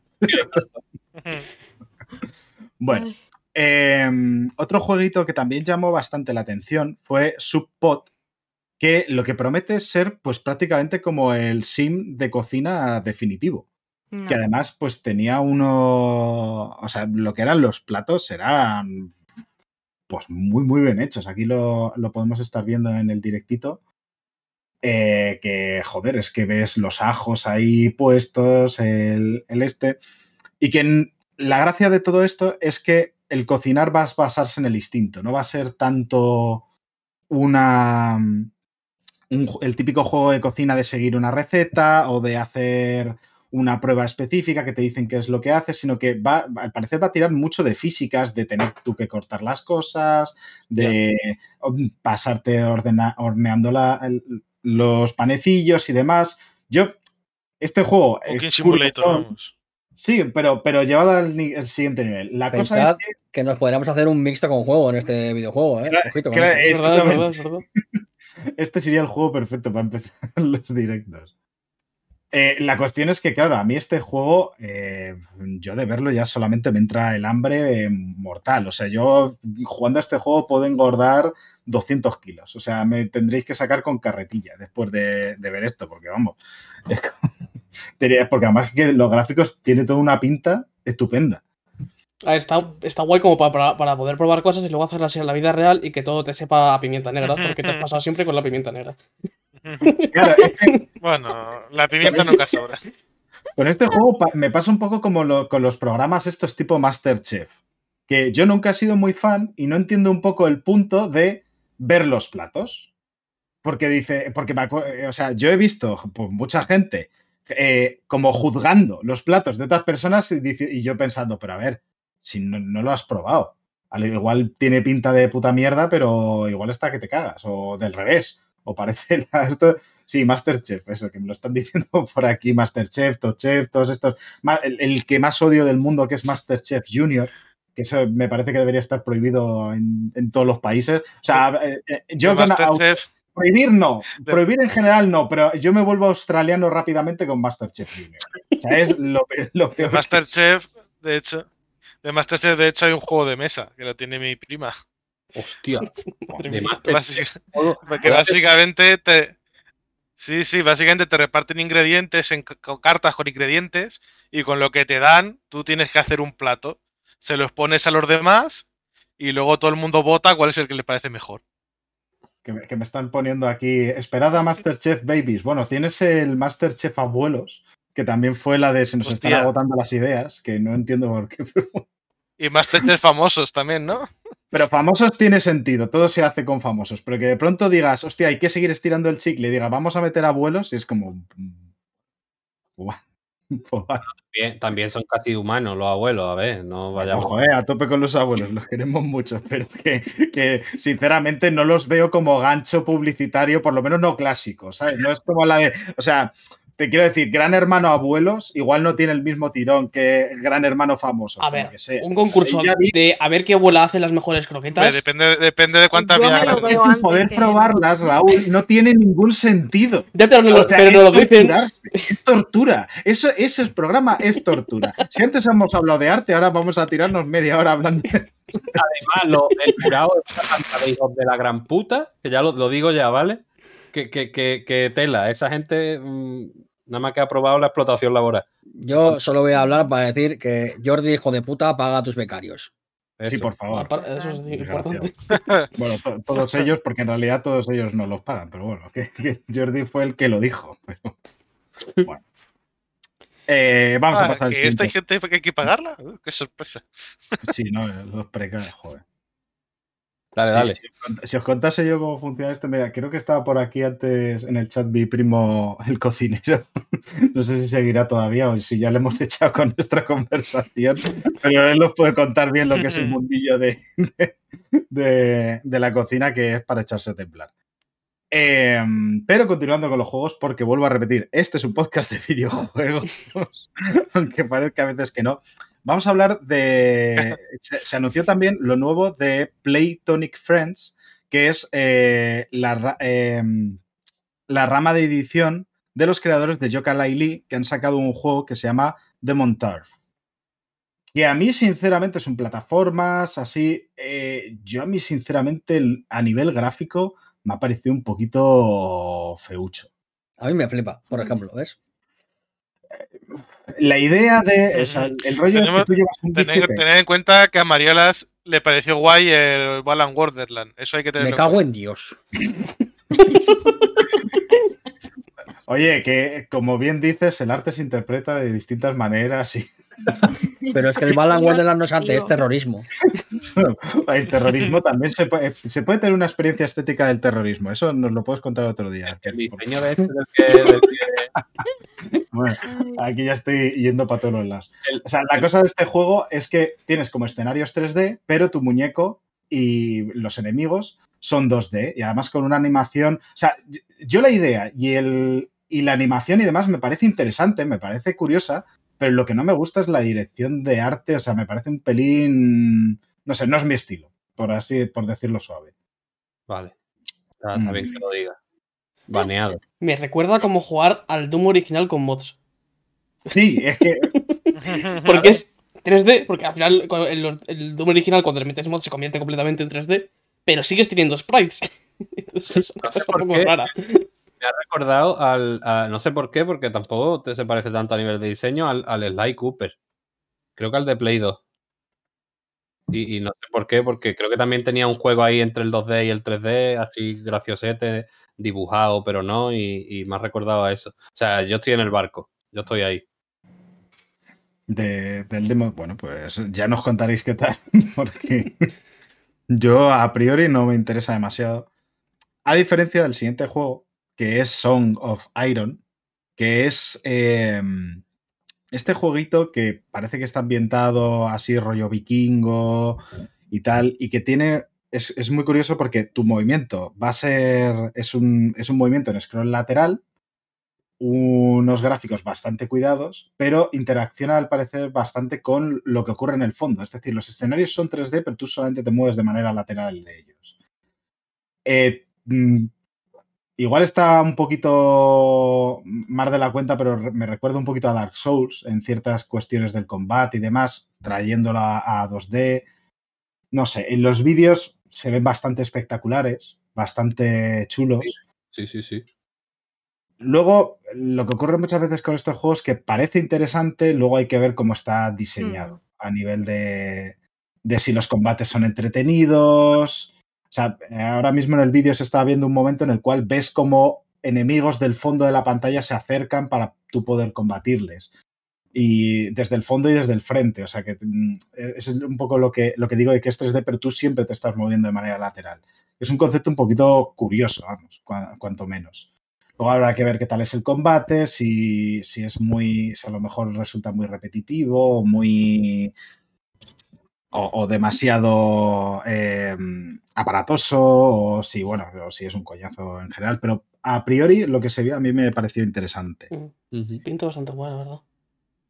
Em, ya yéndonos a, a, otro juego más experimental todavía, que es Exo One, que es una suerte como de Journey Flower, pero en una especie de mm, viaje, según dicen ellos, relajante viaje a, través del espacio-tiempo. Eh, que pues mm, lo más parecido quizás a mm, tomarse un trip y que yo haya podido ver. Pero que, bueno, tiene ese rollito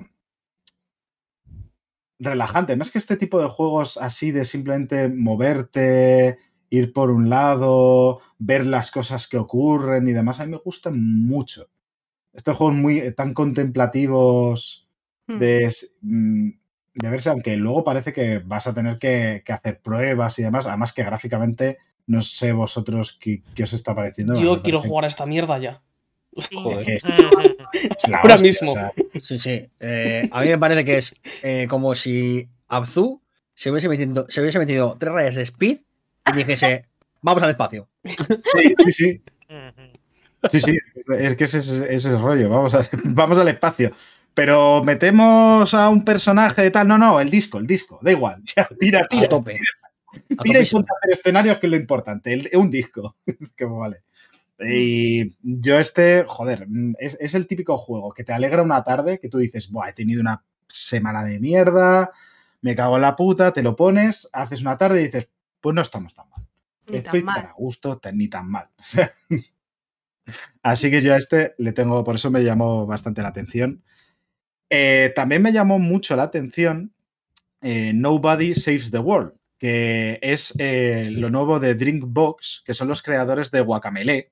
Un Guacamele es un Metroidvania bastante bueno, de los mejorcitos que, que han habido. Y este va a ser un action RPG eh, rollo dungeon crawler, donde la gracia está en que tú vas a. empiezas siendo nadie, empiezas siendo nobody, eh, que es este muñeco mm, blanco sin ningún tipo de, de característica, y vas a ir como desbloqueando eh, distintas eh, habilidades. Bueno, o sea, te vas transformando en cosas. Desde un arquero, una rata, como vamos viendo, caballos, pff, mil cosas. Y lo vas desbloqueando. Es un poco la progresión que tiene. Y que luego vas a poderlas eh, combinar para hacer eh, cosas locas. O sea, ti- tiene, a mí me parece que tiene muy buena pinta de ser muy, muy divertido. El apartado artístico es un poco.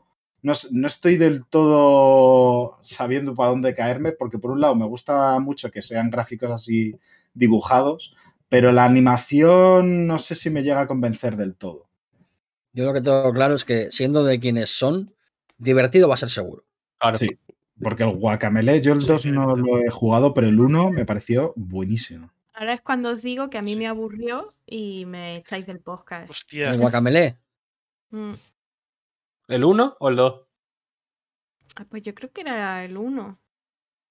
A ver, yo del podcast no te voy a echar, pero no puedo ser, ami- no puedo ser amigo de una persona a la que no le gusta la lucha libre, lo siento mucho. Joder, la- las líneas rojas de- del La cuerpo. línea roja es la lucha libre mexicana, efectivamente. No, no me lo veía venir, ¿eh? la verdad. Es la línea roja.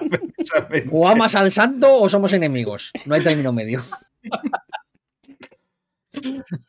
Eh, bueno, pues nada, el jueguito, si es que todo fue bastante picadito y demás. Este juego yo le tengo bastantes ganas, es de quizás los que más marcados tengo. A ver qué tal se pone, porque el concepto me parece bastante muy, muy original, vamos, que puede traer. Me, recuerda bastante a al, eh, al Rogue Legacy, que es un, un roguito que yo le tengo mucho cariño, que me gustó mucho. Y que tiene también un concepto este de ir como evolucionando tus bichos y cada partida tener un- una cosa distinta. Aunque este va a ser, no va a ser roguelike. o- Rogue Legacy, recordemos que es el juego en el que te puede salir un personaje bárbaro que es vegano y pacifista y no puedes atacar. Sí. O sea, es maravilloso, es un juego maravilloso. Es la hostia. Hacerte- Es la y hostia. obligatoriamente tienes que hacer la Pacific Run. Sí, sí, te toca hacer Pacific Run por cojones, porque además sí. es una especie como de árbol genealógico. Te sale el bárbaro, que es Sí, sí, sí. pacifista y no puedes atacar y todo, todo tu personaje es físico. Pero como es pacifista, Buah, es que cuando salga, salga la 1.0 del Rogue Legacy 2 me lo voy a jugar tan fuerte. Joder, ya ves, chaval. Tengo muy ganas. Bueno, vamos a continuar con los juegos que tenemos ahí entre manos porque todavía hay unos cuantos pepinacos para mi gusto. Aunque este siguiente a mí no me llamó demasiado la atención, pero lo traigo porque eh, está desarrollado, el nombre del juego se llama Astrians Ascending, que a mí sinceramente me parece bastante genérico de rollo RPG japonés, pero bueno, está desarrollado por Artisan Studios, que tiene varios, varias personas eh, que han trabajado en los Final Fantasy. Y ya solamente en el logo del juego se ve claramente que Mm. quieren recordarte a estos. A mí lo- una, una cuestión que, que me resulta curiosa que se ve en el vídeo es que la señora que anda me recuerda cuando anda a un caballo. Sí. Al andar, eh, tiene un andar caballuno extraño, o sea, por cómo, por, por las físicas de las piernas, mira, mira, claro, claro. Tiene andar caballuno, pero no solo eso, sino que todos los personajes tienen un puente entre pierna y pierna que es que les cabe un Sí. caballo en medio, o sea, que son caballos encima de caballos. Literal, literal, es que es... no es- Este sí me parece feo. Si hay uno de los de la selección que. Sí, que- sí, sí, sí, sí, este, bueno, no sé, no... Pues yo será quizás porque me recuerda mucho a, mm, a Dragon's Crown, que me agrada un montón. Sí. Y aparte, no solo eh, eh, o sea, está, está Nojima, que, que es el tipo que hizo la historia de, del 7 Remake, que ya lo, ya lo ponía y tal y eso. Eh, no sé, puede ser algo interesante. A ver, entiendo que no a todo el mundo le puede gustar este estilo artístico, ¿eh? Pero uf, a mí sí me llama, tío, a mí me llama mucho. O sea, mí, yo ahora mismo estoy más no atraído por los... feo. No, perdón. feo, tam- pero tampoco a mí me parece, o sea, no me ha gustado mucho, mm, o sea, a nivel artístico no me atrae demasiado, pero tampoco me parece feo. Lo único es que esa animación de las piernas de la chica que aparece en el tráiler Mm. me hizo mucha gracia. O sea, no podía parar de pensar en que le faltaba la parte de atrás del caballo. O sea, Bueno, volviendo, volviendo a Dragon's Crown, mejor ese movimiento de piernas que el movimiento de tetas de la maga. Porque aquello era, o sea, terriblemente lamentable. ¿El movimiento de qué? De las tetas de la maga de Dragon's Crown. A ver, lo Que es un juego maravilloso, pero eh, lo, que, lo que hace Dragon's Crown es que coge todos los, todos los efectos físicos y los, los potencia al 100.000. Entonces, por ejemplo, la tipa fuerte era una señora que tenía músculos donde no existían músculos. O sea, estaba musculada de más, de extra, Sí, digamos. sí. La Sí. maga, que era una, una persona muy exuberante, tenía unos pechos que básicamente eh, tenía sus pruebas físicas ellos solos. Sí, Eh, sí. era, era todo así. El, el- por ejemplo, el, el guerrero era un tipo con unos hombros que prácticamente era una puerta medieval. Entonces era todo el rato así. Pero bueno, me gustaría una clase de personaje que fuese puerta medieval. puerta medieval. Como para personaje, me encantaría. Ay. Eh, a mí ahora mismo este juego me interesa por eso, porque tiene buenos nombres asociados. Luego a ver qué tal sale y tal, pero bueno, a priori creo que era interesante traerlo, o sea, tenerle un ojo echado por esto. Luego es un JRPG, o sea, por turnos, por lo que se ha podido ver, con lo cual, pues, si no te gusta eso, pues ya sabes que no es para ti. Em, voy a pasar ya a quizás el de los que más eh, me llamó la atención de todo esto, quizá el que más me llamó la atención, que es un roguelike, oh sorpresa, me gustan los roguelikes, em, que es Loot River, que es un juego en el que pues realmente tampoco se puede sacar mucho más de, de la historia, o sea, tiene como un rollo así muy victoriano, llevas a un tío disfrazado del típico em, doctor de la peste, con, con unas armas, tiene un combate que recuerda bastante a, a Dark Souls otra vez, tiene una vista isométrica, pero la gracia del juego, donde nos, a, a todos nos llama la atención, es que puedes mover las plataformas. Y esa y las plataformas forman, el movimiento de las plataformas forman parte importante del combate. Sirven para esquivar, sirven para modificar el terreno a tu favor, eh, mm, para atacar incluso. O sea, mm, tiene como un rollo de ser un rogue, es roguelike, porque lo han dicho, pero que parece que va a ser como una especie de juego de puzzles, casi como una suerte de Tetris. Según las piezas que te encuentras, vas haciendo la, el, el escenario y las tienes que usar para combatir. A la vez que combates, tienes que estar haciendo un puzzle. Y es como un concepto que a mí me ha volado la cabeza, de decir, joder, mm, quiero jugar a esta mierda ya. Además, parte de que el pixel art me parece súper chulo, muy bien animado. O sea, es, me, me resulta de locos el- en el, en el tráiler, lo bien animado que se ve el, el pixel art. Y bueno, este es quizás, yo diría que el que más... Me recuerda un poquillo a, a los Zelda 2D, por el rollo de las plataformas y moverlas, que solían tener muchos puzzles de ese tipo, pero como de hiper. como con un chute de adrenalina, eso, ¿eh?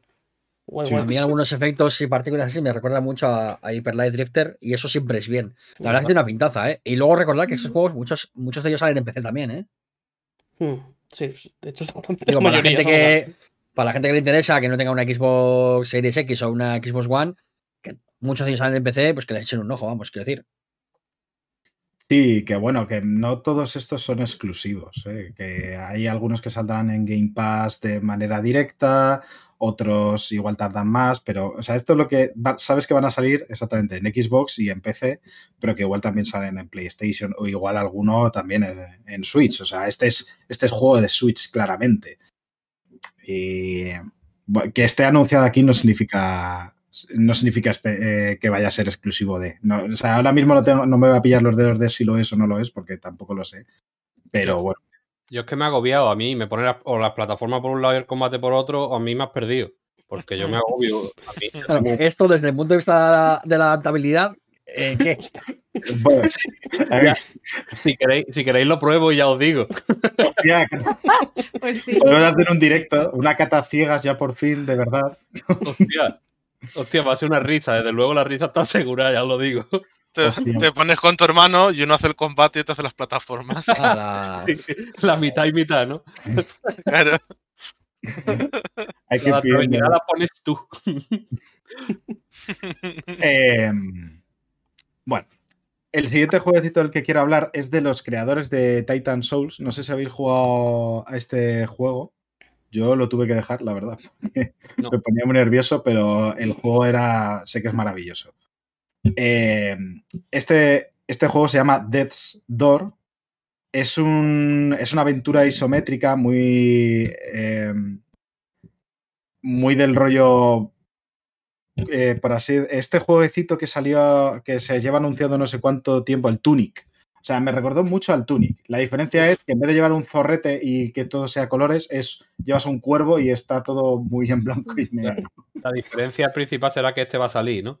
Sí, claro, también Ay. esa es un poco la cosa. Me has hecho, me Joder, has hecho daño, joder, cabrón. yo Me has Sí, hecho daño. Eso ha dolido. Te mato, cabrón. Sí, me, me odio a mí mismo también, no os preocupéis. Eh, Qué guapo que va a tener el un, Tunic, chaval. Este también es de los que más eh, me llamó la atención. Este está en el top 3, claramente. Sí, este mola mucho.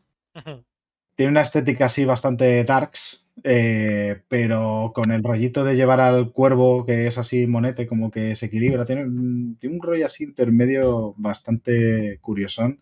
Luego el combate parece súper ágil, que, que vas a tener te- que esforzar ahí guay. Y Ya veremos, que ya veremos si el cuervo es tan cute cuando se ponga a sacar ojos.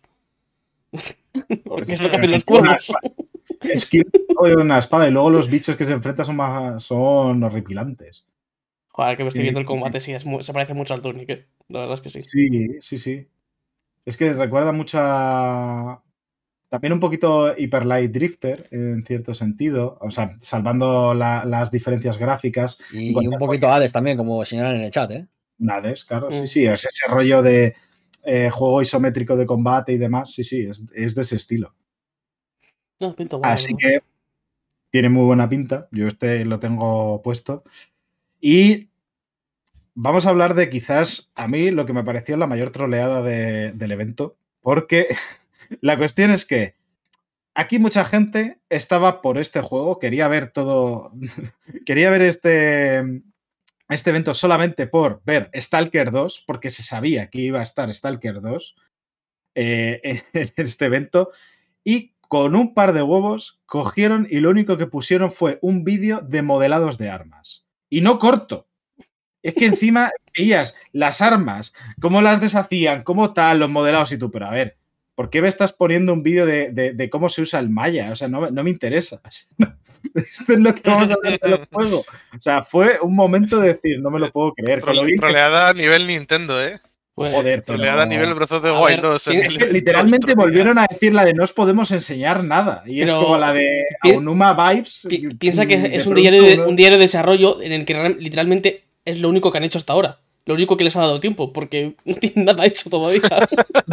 salgas, no salgas, tío. Es Porque que, por favor. cuando se anunció en el 9.3 del año pasado, que creo que fue cuando se anunció, se dijeron que eso, que todo era. que no tenían nada hecho todavía, que lo que habían mostrado era todo como.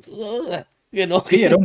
Vale, pero es que un tráiler te lo compro, un vídeo chapas, dentro de la conferencia más chapas que he visto en mi puta vida, sobre el modelado de las armas, tío, es como la de me cago en la leche. ¿Quién ha decidido dar este paso? O sea, ya era de. Hay, hay alguien que te odia y quiere que, que- que te dé un nictus ahí en el momento. O sea, no tenía ningún sentido. Yo lo voy a decir ya. Se anunció en agosto de va. 2010. Yo lo voy a decir ya. No, Stalker 2 son los amigos que hicimos por el camino. Olvidaos de Stalker 2.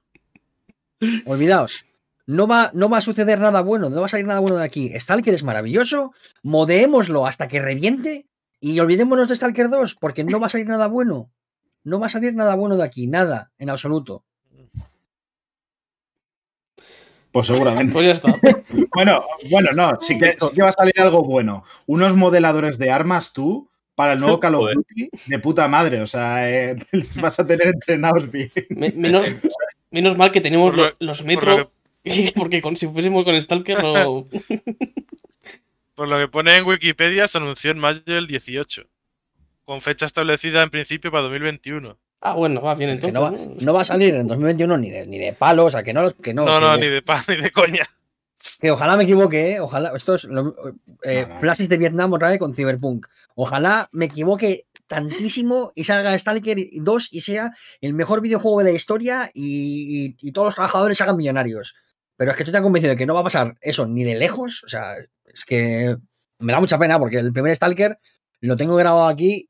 O sea, porque lo pasé muy mal jugando ese juego porque es maravilloso, pero es te hace pasarlo muy mal. Sudas tinta con ese, con ese maldito juego. Pero que no, que no, que no, que esto es una tomadura de pelo y que no, que no va a salir nada, bien- nada bueno de aquí, ya lo digo. Tiene pinta. Eh, de lo que sí que igual sale una cosa bien es del último juego que edita eh, Anapurna, lo cual ya siempre, siempre es sello de calidad, y que es de los creadores de Virginia, este jueguecito así también narrativo en primera persona que, que estaba bastante bien, la verdad, tenía una historia muy curiosa. Y este juego es, se llama Last Stop, que es un juego que basándose en el rollo de, de intercambio de cuerpos, dos personas intercambian los cuerpos y a partir de ahí como que sale un- una historia. Y, yo en el tráiler, es una pena no escucharlo porque tenía un rollito así de como que vas a tener que estar planificando em, cosas, eh, rollo atracos y demás. O sea, puede estar bastante guay. Tenía buena pinta. A nivel, a nivel de historia, ya el simple hecho de que lo editen a Purna y de que sea de la gente de Virginia, a mí ya me interesa. Hmm. A nivel jugable, a ver cómo se juega, porque es verdad que tampoco en el trailer se vio tampoco demasiado, pero bueno, un poquito así más. Parece que va a seguir saltando entre distintas opciones. Y que también pues van a ocurrir eventos sobrenaturales y demás. O sea, bueno, tenía muy buena pinta. Bastante mejor que modelados de armas, seguro. Por, por lo que sea, al menos algo más currado que eso. Pero. Era que no lo entendiste y que el Stalker 2 es una promoción de Walmart, de la tienda esta de americana armas, que ¿no? vende Sí. armas. quisieron hacerlo. Que no, no te venden juegos de para mayores de 18 años, pero te venden armas. Esa. Ese sitio. Qué puta mierda. Eh, pues bueno, esta es un poco la selección que yo, que a mí más me llamaron la atención, me parecieron más relevantes de, de todos los juegos que se enseñaron, que hubo muchísimos más. Pero bueno, eh, sí. Si estáis interesados en saber cuáles son, veros la conferencia que os...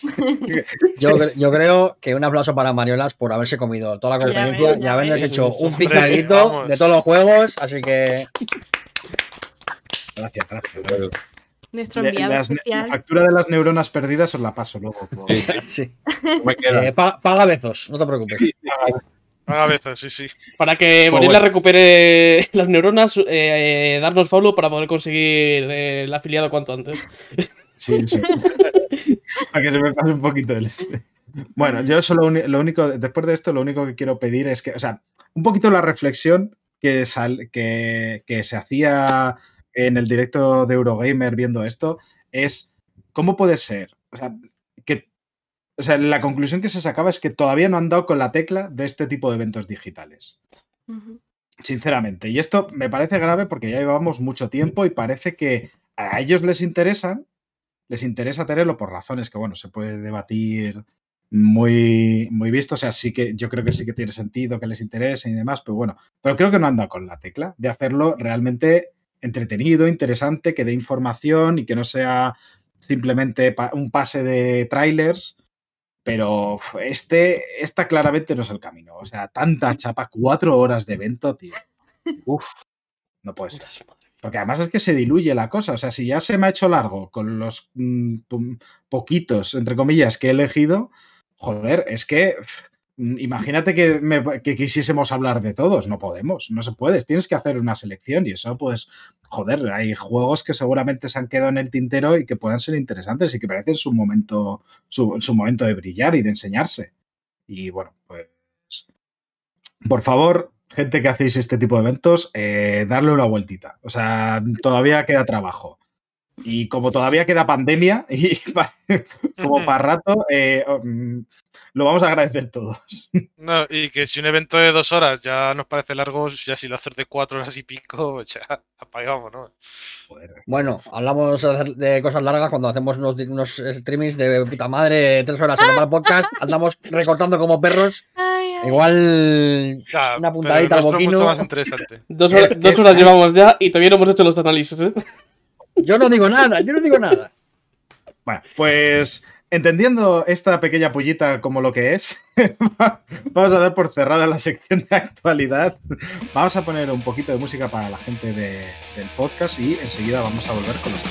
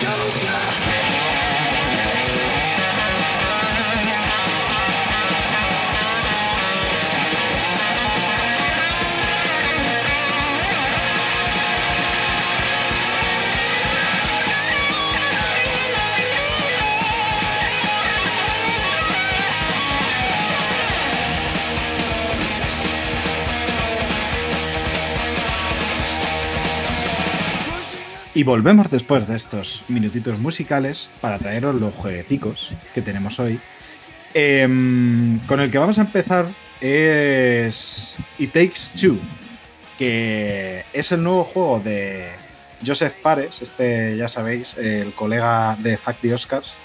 Eh, Espe- Espero, espero que Maxi meta el audio de Fuck the Oscars, por favor. Solo pido, solo pido. Ya me vais a hacer trabajar, de verdad, ¿eh?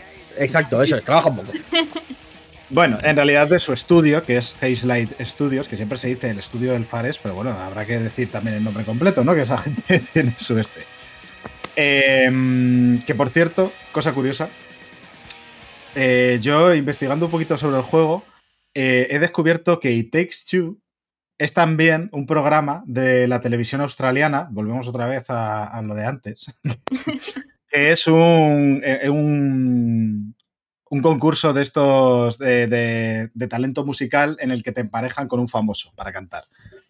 Y diréis, ¿y esto por qué me interesa a mí? Porque el juego, It Takes Two, a mí mm, no lo eh, eh, intentaba confirmar que estaba ambientado en Australia, pero no lo he conseguido. Y de aquí salí a esta mierda. Y ahora tengo interés por ver el programa de verdad, a ver qué coño pasa. vale, me voy a centrar. It Takes Two. Este juego. eh, Lo siento, es que, es que ha dicho. capaz- No puedo. Lo diga Uno otro. de Dan Sentry que ha dicho It takes two, o como se dice en español, los gemelos golpean dos veces. Está muy bien. Está muy sí, bien. sí, sí. That Sentry siempre poniendo la- el punto sobre la I. It takes two. a ver si puedo. A ver si puedo. Voy a ordenarlo un poquito. Em, para entender un poquito It Takes Two hay que hablar de eh, el anterior juego del estudio que es A Way Out. A Way Out era, era un juego cuya, cuyo atractivo era que necesitaba ser jugado entre dos personas en cooperativo. Y ahondaba todas sus mecánicas, su historia y demás eh, sobre esa, esa cuestión. En It Takes Two pasa algo parecido, pero mientras que en, en A Way Out que es una historia mucho más narrativa, tiene mucho más peso la historia y demás. Y a mí personalmente me parece mejor la historia, pero mm, no por demérito de It Takes Two, sino porque la otra me parece más interesante. Eh, es cierto que las mecánicas siempre eran como más eh, en A Way Out, más, to- más torponas, más de. Se lo acababas perdonando la torpeza del juego porque la idea era interesante, porque la historia estaba muy bien y demás. Y es un juegazo, yo lo recomiendo mucho pero se le notan torpezas. Mm. Sin embargo, en It Takes Two es como si. O sea, apar- o sea, si quitases ese gimmick del ir en cooperativo, sería aún así un juegazo. Pero un juegazo que no te lo acabas. Porque es como si. Dis- eh, como si eh, Nintendo, iba a decir Disney, como si Nintendo hiciese un juego de Pixar sobre una película de Pixar. Pero un Nintendo bien, Nintendo Mario. Tiene una cantidad de diseño Nintendo este juego que es increíble. Pero además de eso, además de esas dos cosas, de que la animación es preciosa, está súper bien hecha, eh, la historia va muy rollo Pixar, o sea, sin ser igual de la calidad de, un, de típica película Pixar, un Soul o no sé qué, sí que tiene ese rollito, porque va, va más madura, ahora explicaré un poquito de, qué va y todo eso. Y luego tiene la calidad de movimientos de un, de un Super Mario. O sea, de hecho tiene movimientos que son del Super Mario. Tú haces el típico, eh, tienes eh, salto, tienes lo típico de caer en culetazo, y si vuelves a saltar, saltas más alto, que eso es típico movimiento de Mario 3D. Eh, voy a explicar un poquito de qué va la historia para ponerlo en contexto. Aquí eh, se controla a, dos padres que se están separando. ¿Qué es lo que pasa? Que su van se lo cuentan a su hija y la hija va, pues se pone muy triste y va a, a, a coger una, una suerte de libro de hechizos sobre el amor eh, para intentar pues que no se separen. Y, est- y esto eh, lo que ocurre es que, mm, gracias a sus lágrimas se crea un hechizo que convierte a sus padres en muñecos. Un- al padre en un muñeco de arcilla, la madre en un muñeco de madera que tiene, que tiene ella. Y el- una manifestación semiantropomórfica del libro, eh, de- escrito por el doctor Hakim, pero que es curioso porque el libro está escrito por el doctor Hakim, pero el personaje es mexicano. No sé muy bien por qué tiene este, este rollo, pero es súper gracioso. Es claramente el mejor personaje de todo el juego. El doctor Hakim es, es increíble lo, lo gracioso que es, la de Al que le pone la voz en el propio Fares, por cierto. pues lo hacen. ah, sí, la voz del propio La, voz del libro es. eh, la, la no sé si la. No, la voz no, al menos el. el- ahora no recuerdo si la voz, pero el, el motion capture creo que es de Fares entero, creo. Creo que era eso, sí. Que el No motion sé si capture la es voz, de- pero su que- hermano. No Porque sé, el porque hermano participa en A Way Out. Sí, su hermano es Sí, sí. de las papillas de Way Out. Vaya. Sí. Sí, sí. Eh, Leo se que llama. se ¿no? llama Fares Fares. Sí, el Leo, Leo No sé, en, el juego, en, el- en los créditos de la Way Out le llaman Fares Fares al, al hermano. Pues la, eh, ese es el, mejor personaje. Y la historia, pues, ahonda un poco en cómo conseguir eh, recuperar la, pasión, la llama, no sé qué. Bueno, no voy a decir mucho más porque sería, spoiler, pero va un poco por ahí los tiros. Tira, tiene un toque de comedia romántica, pero no es tanto una comedia romántica estilo Love Actually o algo así, sino que más eh, sería como una comedia romántica hecha por Pixar. Como si Pixar quisiese aho- ahondar ese, tema, por así decirlo. Porque va mucho al humor, a, los personajes como muy, muy estrambóticos. Pues eso, el propio libro es un puto desfase. O sea, es, muy gracioso en ese sentido.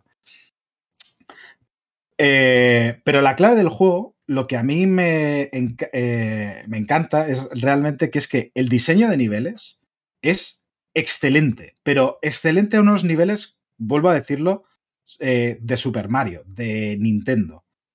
De coger una idea, re- re- remozarla, em, usarla, explorarla de mil maneras y tirarla al segundo siguiente para pasar a la, sigui- eh, para pasar a la siguiente idea. ¿Cómo consigue esto el juego? Pues la cosa es que em, con la excusa de que cada uno de poder cooperar y demás, eh, a lo largo de la aventura a cada personaje se le va dando un poder. Y que muchas veces se requieren los dos para resolver los puzzles barra eh, fases de plataformas. Y es una manera, y ahí es, eh, es donde digo que donde tiene ese diseño Nintendo, porque no es que obtengas un poder y te lo quedes para el resto de la partida, sino que us- durante una, un- una serie de fases, una serie de, de- de eventos, vas a tener lo que estar usando y luego lo vas a dejar y va a ser el siguiente poder. Y cada vez, y, los usos que hacen de, de esas combinaciones de poderes son muy, muy, muy ingeniosas.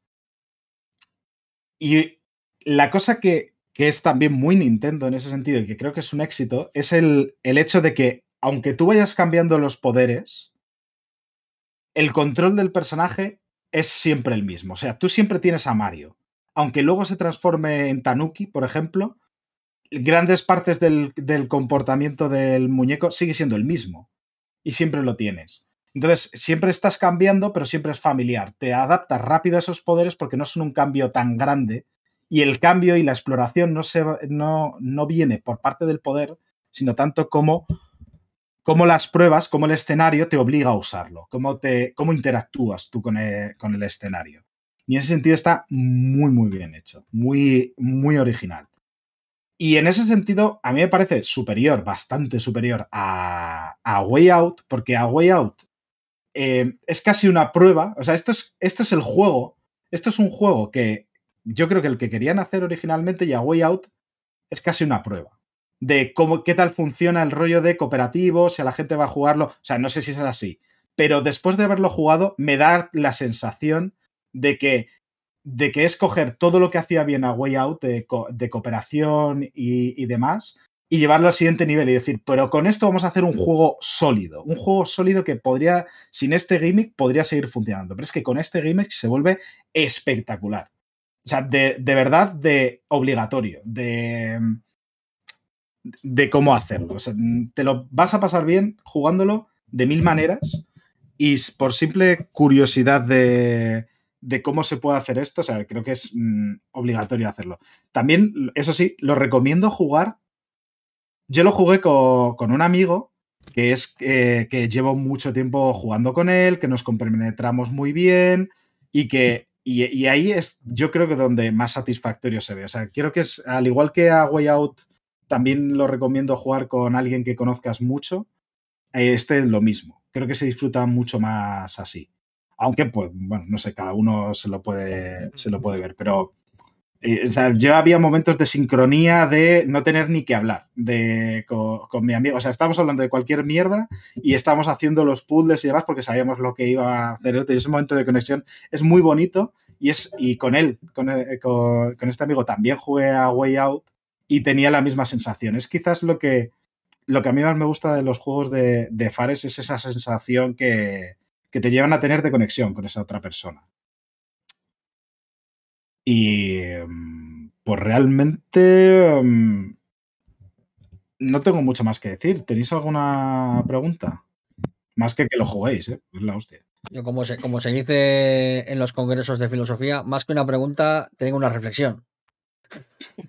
Es esta, esta frase horrible que cuando alguien la dice, sabes que va a ser una chapa para decir al final lo que él quiere decir, ¿no? Pero. Una cosa, yo se lo he escuchado en congresos de ciencia así. sí, sí, Así en cualquier congreso, La pregunta es una reflexión, dices.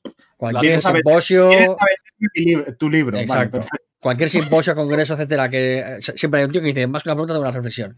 Lo mío es, de verdad, es una cosa cortita, que me flipa el compromiso que tiene Fares y su estudio con lo que entienden por videojuego, eh, en concreto lo que entienden por cómo se juega, y es eh, el, cooperativo del sofá de toda la vida, de pantalla partida, y es algo que tiene mucho valor, más, más valor hoy en día, en el que tenemos un mercado lleno de microtransacciones y de DLCs y de tal, y Fares viene con, con una aventura cooperativa clásica, con, con un precio más reducido para el mercado y que yo que sé, que te llena de amor. Y a mí eso es una cosa de Fares que me encanta y podrá ser un tipo con sus grises y podrá hacer mejores peores juegos, pero me gusta la gente que se compromete con una idea y quiere llevarla hasta, a ver hasta dónde puede llegar, ¿no? Y eso está muy guay. Mira, aquí. O sea, lo Out es que es un comentando- juegazo. eh, aquí está Yo lo jugué comentando hace poco con mi hermano y es jugazo, la verdad. Sí, es la hostia. Pero eh, quería, a raíz de lo que ha dicho Kirk, eh, Blazing Rush dice, A Way Out me sigue pareciendo potencial desperdiciado el videojuego. Y es un poco, entiendo por dónde va, a mí sí que me gustó mucho, pero eh, es precisamente a lo que decía anteri- anteriormente de que eh, It Takes Two, si no tuviese el cooperativo, seguiría siendo un juegazo por cómo están de bien diseñados los, los niveles, los videojuegos, la historia y demás. O sea, podrías no tener este gimmick del cooperativo si quisieses y seguiría siendo muy bueno. Pero es que además la cosa es que no se quedan ahí, sino que dicen, no, pero es que esta es mi idea, este es mi compromiso, yo quiero que sea cooperativo y todo este saber hacer de videojuegos que aquí han demostrado y que igual en A Way Out eh, pasaba un poco más desapercibido por, porque pesaba más el gimmick, aquí sí que se demuestra, eh, van a usar todo ese potencial para hacerlo alrededor de esa idea del cooperativo. Y, y es lo que digo, podría separarlo, pero es verdad que si eh, o sea, por un lado digo, es verdad que igual aquí voy a ser un poquito contradictorio conmigo mismo, pero digo, podrías quitarlo, sí, pero si lo quitases, sería un juego, eh, no funcionaría el juego, por tal y como está diseñado. Pero podrían, podrían haberlo diseñado como una experiencia de un solo jugador y que funcionase bien. Es un poco lo que, a lo que voy. Es en lo que quería decir exactamente. Y que mm, a mí me ha sorprendido, es, quizás de los mejores juegos que he jugado este año fácil. Y eso que, he jugado el Spider-Man. estoy con el Horizon Zero Dawn. O sea, eh, estoy en este. O sea, este me ha sorprendido en todo momento. No me, no me. Tiene un ritmo que es increíblemente bueno. No te aburres en, ni- en ningún momento. Sabe sus- tener sus momentos espectaculares. Luego seguido con momentos de calma, exploración. Tiene minijuegos para que eh, puedas picarte con la persona con la que estás en este si quieres. Y si no, pues pasas. O sea, tampoco. eh, o sea, eh, Mm, Eso Es estaba también muy en. Sí, pero en el La Way Out es verdad que como que... em, bueno, sí, tienen la misma función. Tienen la función de has estado cooperando, pero ahora te puedes picar un poquito para hacer la gracieta y demás. Tienen, en ese sentido tienen la misma función. Y los minijuegos, sinceramente, aunque están bien, y... pero a mí eh, no me atraían demasiado. Era un momento de lo pruebas, te puedes picar un par de rondas y yo sinceramente lo dejaba porque es que el resto es, es tan bueno, es tan disfrutón, que no te apetece perder el tiempo allí. A diferencia de la Way Out, que la cosa es que la historia era interesante, te apetecía avanzar y todo esto es verdad, pero la jugabilidad no era tan espectacular, no estaba tan, eh, tan desarrollada. Y entonces podías, te apetecía más eh, perder el tiempo en estos minijuegos porque además era la salsa del de, en realidad de la historia, porque era lo que te permitía crear ese vínculo entre los personajes, con tu amigo y que hiciese más y que, y que, y que hiciese más chup chup, por así decirlo, la, la olla de la amistad. Tengo Eh, una preguntita, Mario. eh, porque no sé si has hablado de ello, creo que no. Eh, el juego tiene una animación de puta madre, lo que tú dices, que parece que lo ha pillado eh, Pixar. Y, pero a nivel de historia, sin entrar en, spoil, en spoiler, obviamente, porque me interesa mucho jugarlo. eh, a nivel de historia, toca cosas de verdad serias. Quiero decir, el tema principal se ve- sabe que es serio, pero eh, con qué, no profundidad, pero sí como con qué em, seriedad o con qué nivel de, no me sale ahora mismo la palabra, pero no sé, creo que me entiende, vamos. nivel Pixar. La historia es. O sea, que no te digo que sea un sub, que sea, yo que sé, eh, Soul, que a mí me parece increíble, o pues es un Toy Story 3, de calidad de historia, pero la profundidad que intenta darle es la de decir, vamos a hablar de este tema, que es serio, te voy a poner un ambiente más o menos que va a parecer de niños, Sí, pero en realidad te voy a hablar de temas que son interesantes y desde, y desde un approach que es muy, o sea, desde, desde, desde un acercamiento que es muy de, te lo estoy explicando, pero no me voy a dejar nada fuera, voy a explicarte cosas que son relativamente chungas y que son bastante realistas y que te puedes sentir tú ya como persona adulta jugando a un juego, eh, a un videojuego o, o viendo una película en teoría para niños, tú lo ves y dices, coño, yo me relaciono con, o sea, un poco yo como veo cómo funcionan las películas de Pixar, es porque cuando tú eres una persona adulta y las ves, sientes la de, coño, es que esto es verdad, es que esto a mí me ha pasado. Y igual Claro. para un niño es más la de, hostias, esto puede pasar. ¿no? claro, las Mm, las diferentes lecturas ¿no? que tienen las pelis de Pixar que son para todos los públicos por algo, al fin y al cabo, ¿no? Pasa lo mismo en el juego. Sí, o sea, la historia, en ese sentido, tú te puedes sentir relacionado de decir, además como es una historia de relaciones, tú puedes Claro. volcar ahí tus relaciones eh, ahí, de decir, bueno, pues aquí la ha cagado este, mira cómo se están relacionando de mal, se tiran la puya aquí, pero luego aquí mira qué bien se lo están pasando. O sea, tiene una relación eh, muy interesante en ese sentido. Y ves cómo evoluciona la, la, la historia. O sea, a mí sí que me parece bastante buena. Sin embargo, a nivel de como historia en sí, a- ya a gustos personales, me parece mejor la de A Way Out. Pero creo que también es porque se centra más en ellos. Eh, Tiene toda la pinta. Yo solo quiero pedir de manera oficial desde el podcast que por favor Pelusa juegue este juego con quien sea, da igual, con quien haga falta. Con quien Además-. Una cosita muy bonita del juego es que con comprar una copia, tú puedes jugar a- con otra persona de manera gratuita. De hecho, creo me gustaría probarlo porque creo que puedes jugar con cualquiera. Es decir, yo tengo la copia, yo la compré y lo he jugado con mi amigo, pero no está vinculada a su cuenta. De Con tal que solamente- Con lo mismo, si bajabas Sí. la- el, el Free Pass que se llamaba, Claro. eh, puedes jugar con una sola copia. Sí. Mm, sí, exactamente. pero que a lo mejor si te lo bajas tú, yo puedo jugar contigo, sin necesidad de poner. Eso es lo que me gustaría probar, si se puede hacer. Porque Sí, no, no se me ha vinculado. ¿Eh? Que lo tengo pendiente el juego, que, que sí que sí que me gustaría jugármelo. Sí, sí, es, es que es Yo es que he visto a Pelusa jugar al Overcooked y, y- y sé la diversión que puede dar eso. O sea, puede ser Esto, lo esto más wholesome. mucho- lo sacan mucho a relucir el Overcook. Lo sacan mucho. Todavía no hemos jugado. Yo creo que ya va Y siendo el que saca el Overcooked para enseñarnos un parguela, Un ¿no? parguela. y... Un dita. Cuando- yo cuando quieras, y jugar contigo es lo mejor que me ha pasado en la vida. Qué bonito. Porque todo Ahí. es un caos, pero todo es un caos precioso.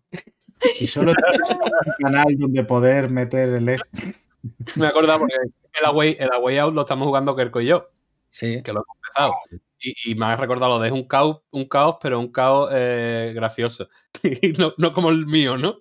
Exacto. Todo, justo todo lo contrario. ¿Por qué? Porque es un desgraciado. Es un desgraciado. Eso es lo que es. Está feo que me lo pase bien yo nada más, siendo un juego para dos, la verdad. Claro.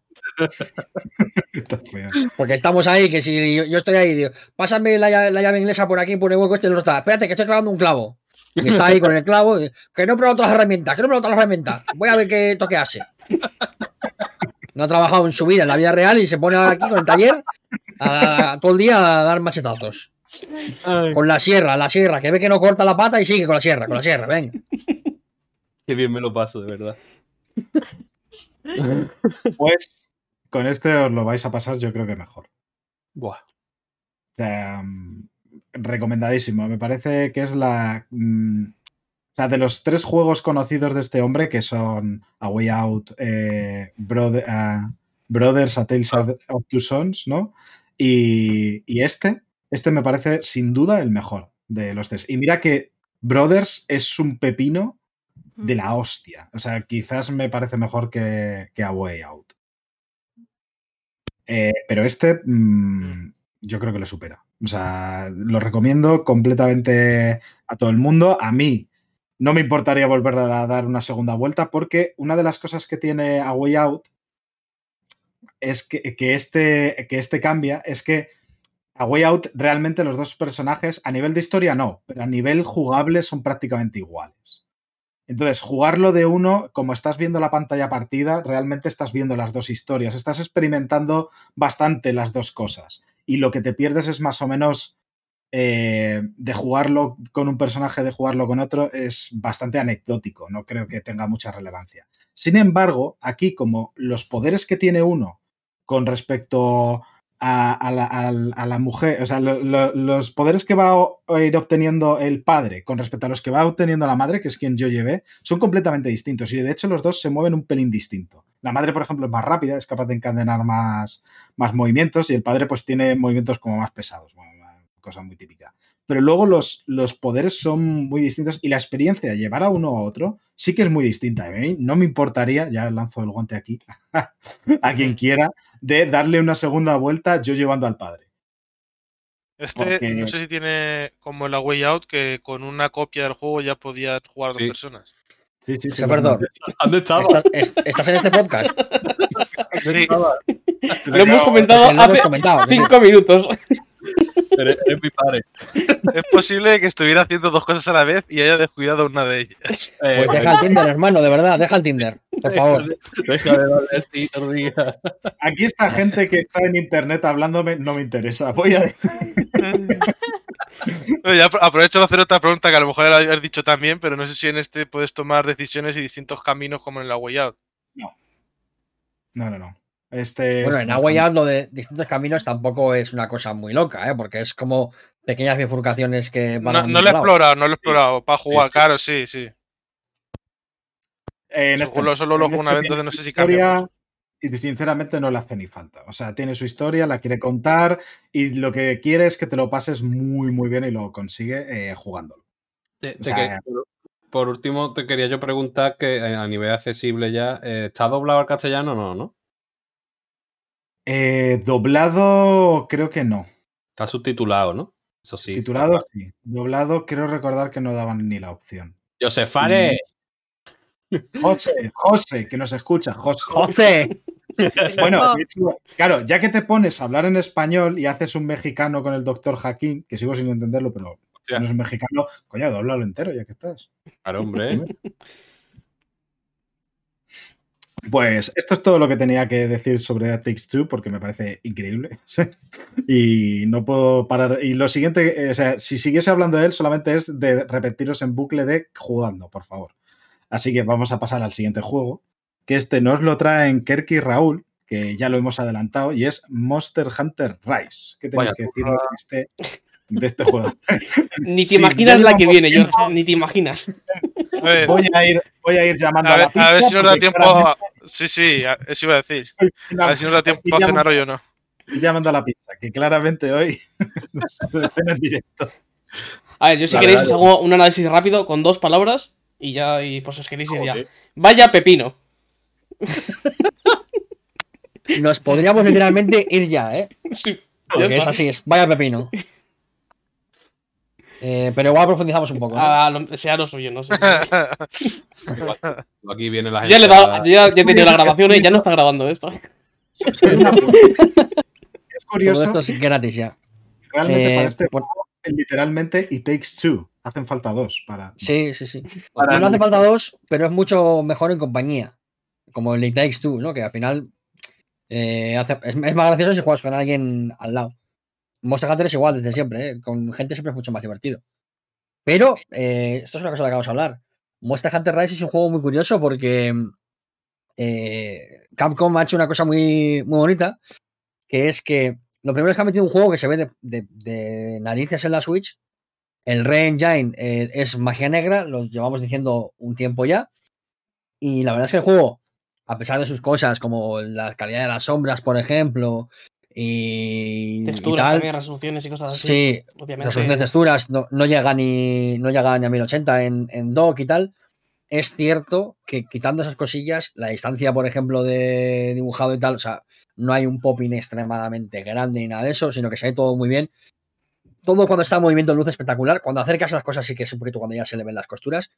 Pero en general es un juego que se ve de maravilla. O sea, en la Switch luce, luce genial. Especialmente detalle a las caras de los personajes, que son una demencia. Es decir, la, la sonrisa de la niña de que te da los dangos, a mí me da la vida. Es verdad Eso te lo que digo. tú, Raúl, la sonrisa más sexy de Ah. todo Twitch Va- es, es un sello de calidad, realmente.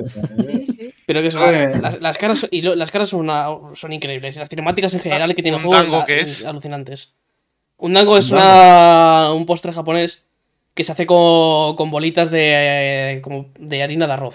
Con harina de arroz se hace una especie de bolitas, de estas cosas, y son como tres bolitas juntas, en un- con- atravesándolas, atravesándolas por un palo.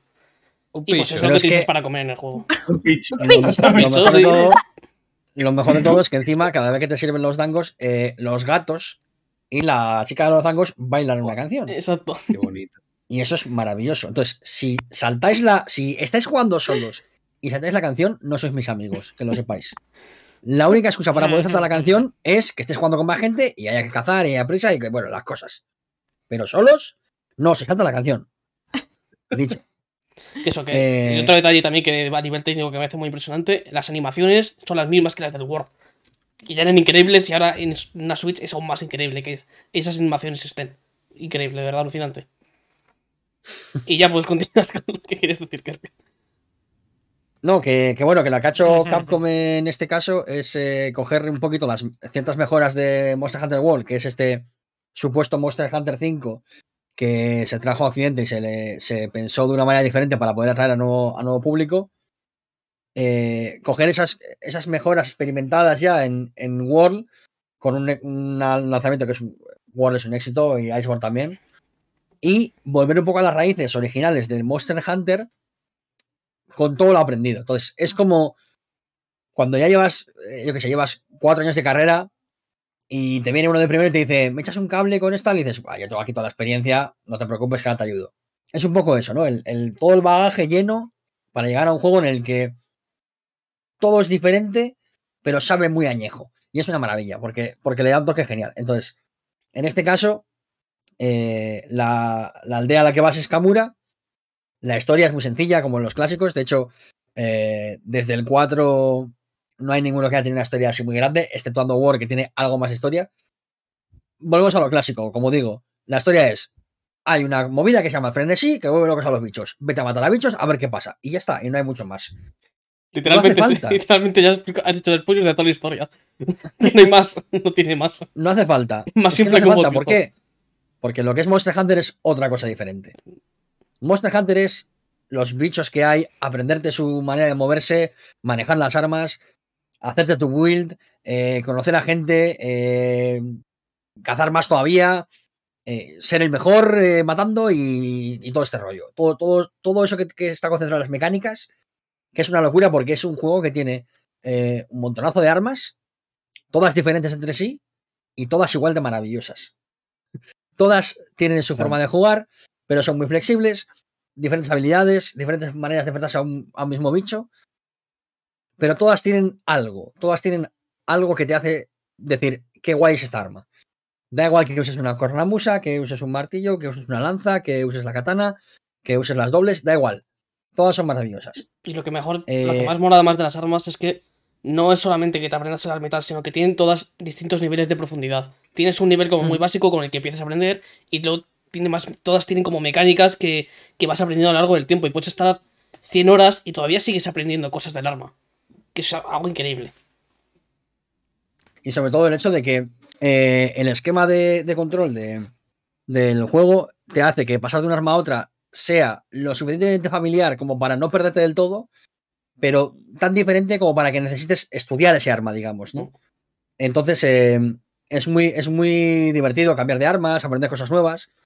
eh, y además, en este juego han recuperado una cosa eh, que, que más o menos se, introdu- se introdujo con, con el. Creo que era con Generations, que son las, las arts de las armas, ¿no? En este caso son diferentes habilidades que usamos con, el, con los cordópteros. ¿Qué es el cordóptero? El cordóptero es un bicho maravilloso que nos permite balancearnos, correr por, eh, por los mapas mucho más rápido, hacer diferentes habilidades.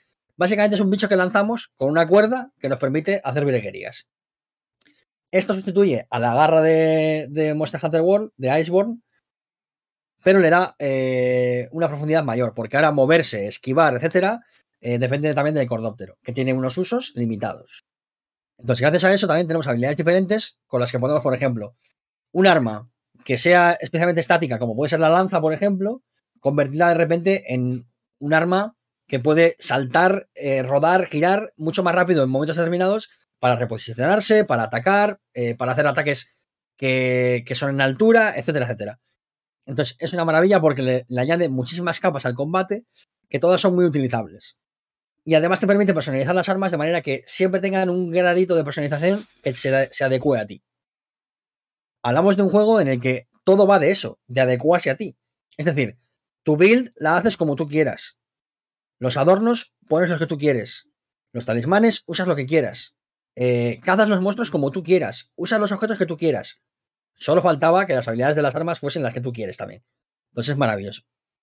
Eh, como dicen en el chat, efectivamente, yo soy pro martillo. Eh, La gente que caza con martillo es la gente buena. Esto es así. Con martillo. sí, claro, claro, por supuesto. El martillo es lo mejor que existe en este mundo. Martillo con filo. Importante. Sí, el martillo se afila, por cierto. ¿eh? Entonces, Mm. en este juego, Los chinacos, tío, me cago en la leche con sus cosas raras con martillos.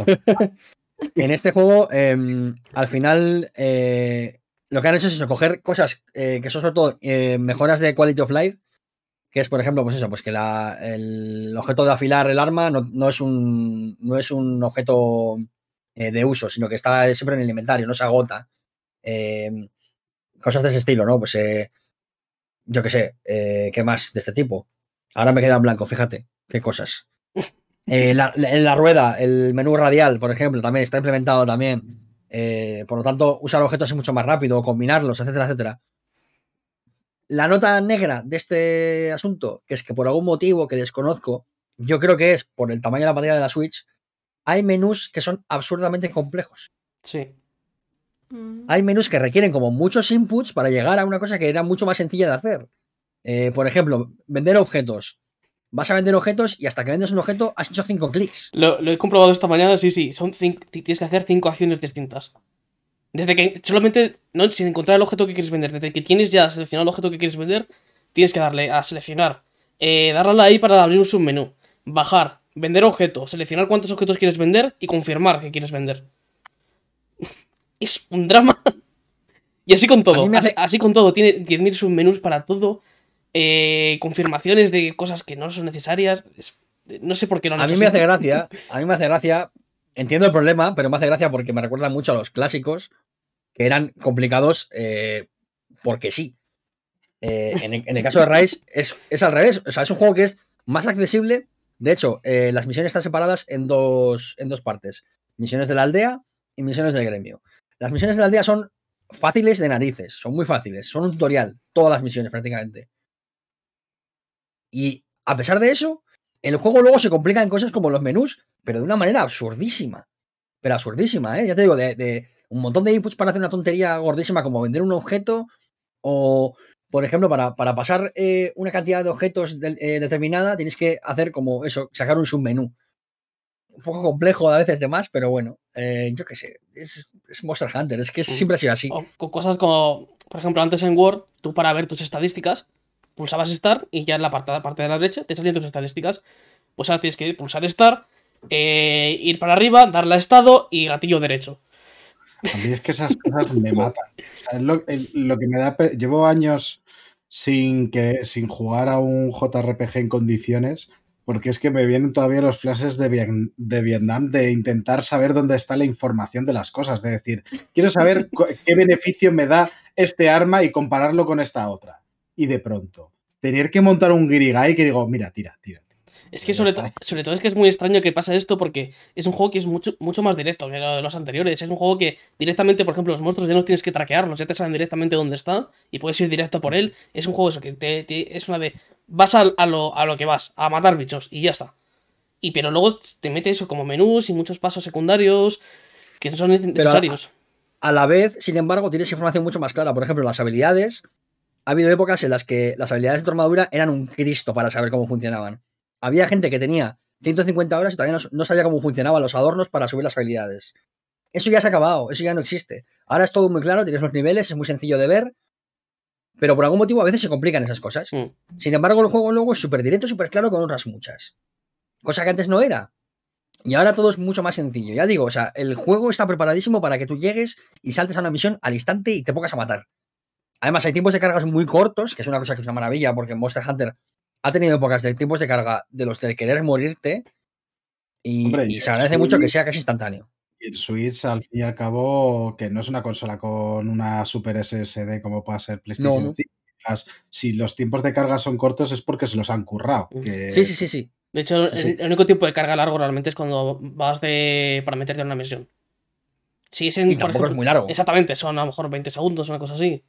O menos O menos. incluso, te diría, ¿eh? Es decir, pero luego, en, cambio, por ejemplo, para moverte entre la aldea, en, en la aldea, de ir de un lado a otro en la aldea, que puedes transportarte, es instantáneo. O cambiar de campamento también es instantáneo. Es decir, que eso está muy bien.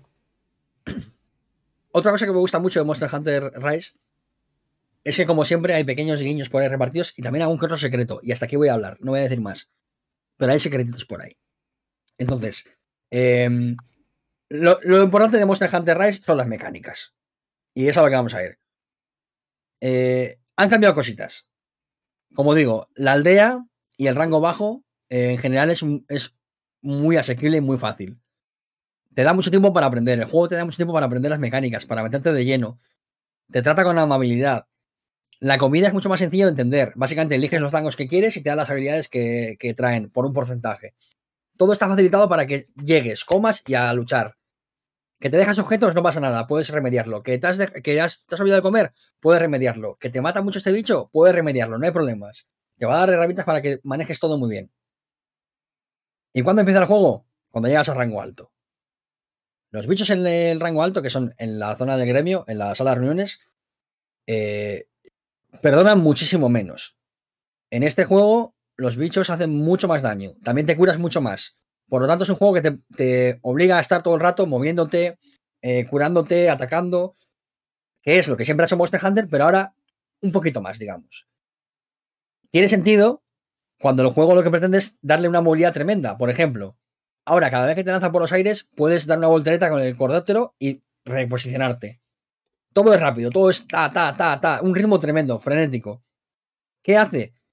Que todas las batallas sean como un- una carrera a, a sprint, digamos, ¿no? Todo el rato parece que estás, venga a moverte, pelear, golpear, esquivar, y es muy trepidante. El combate más tonto de todos es un combate que te, que te exige un poquito Mm. y que te pone ahí tenso. Y cualquier bicho en rango alto te puede dar un par de golpes y mandarte con el carrito al campamento de vuelta. Lo cual lo hace muy, muy mm, excitante, muy, muy tenso. Porque ya no solamente son los dragones ancianos y los, los bichos tontos que los que te pueden llevar al carrito. Aquí te peleas con un cinogre, por ejemplo, y te puede enganchar bien enganchado, como dice el meme. Entonces hay que tener cuidado. Y lo bueno de Monster Hunter es que sigue manteniendo la misma esencia, que es, es un juego en el que las armaduras te ayudan, eh, las mejoras de defensa te ayudan, las mejoras te ayudan, pero lo que va a marcar la diferencia es tu capacidad como jugador o jugadora para enfrentarte a un monstruo. Cuanto mejor te sepas cómo se mueve, cuanto mejor sepas qué le afecta, cuanto mejor sepas usar tu arma y cuanto más rápido y mejor seas, mejor vas a cazar.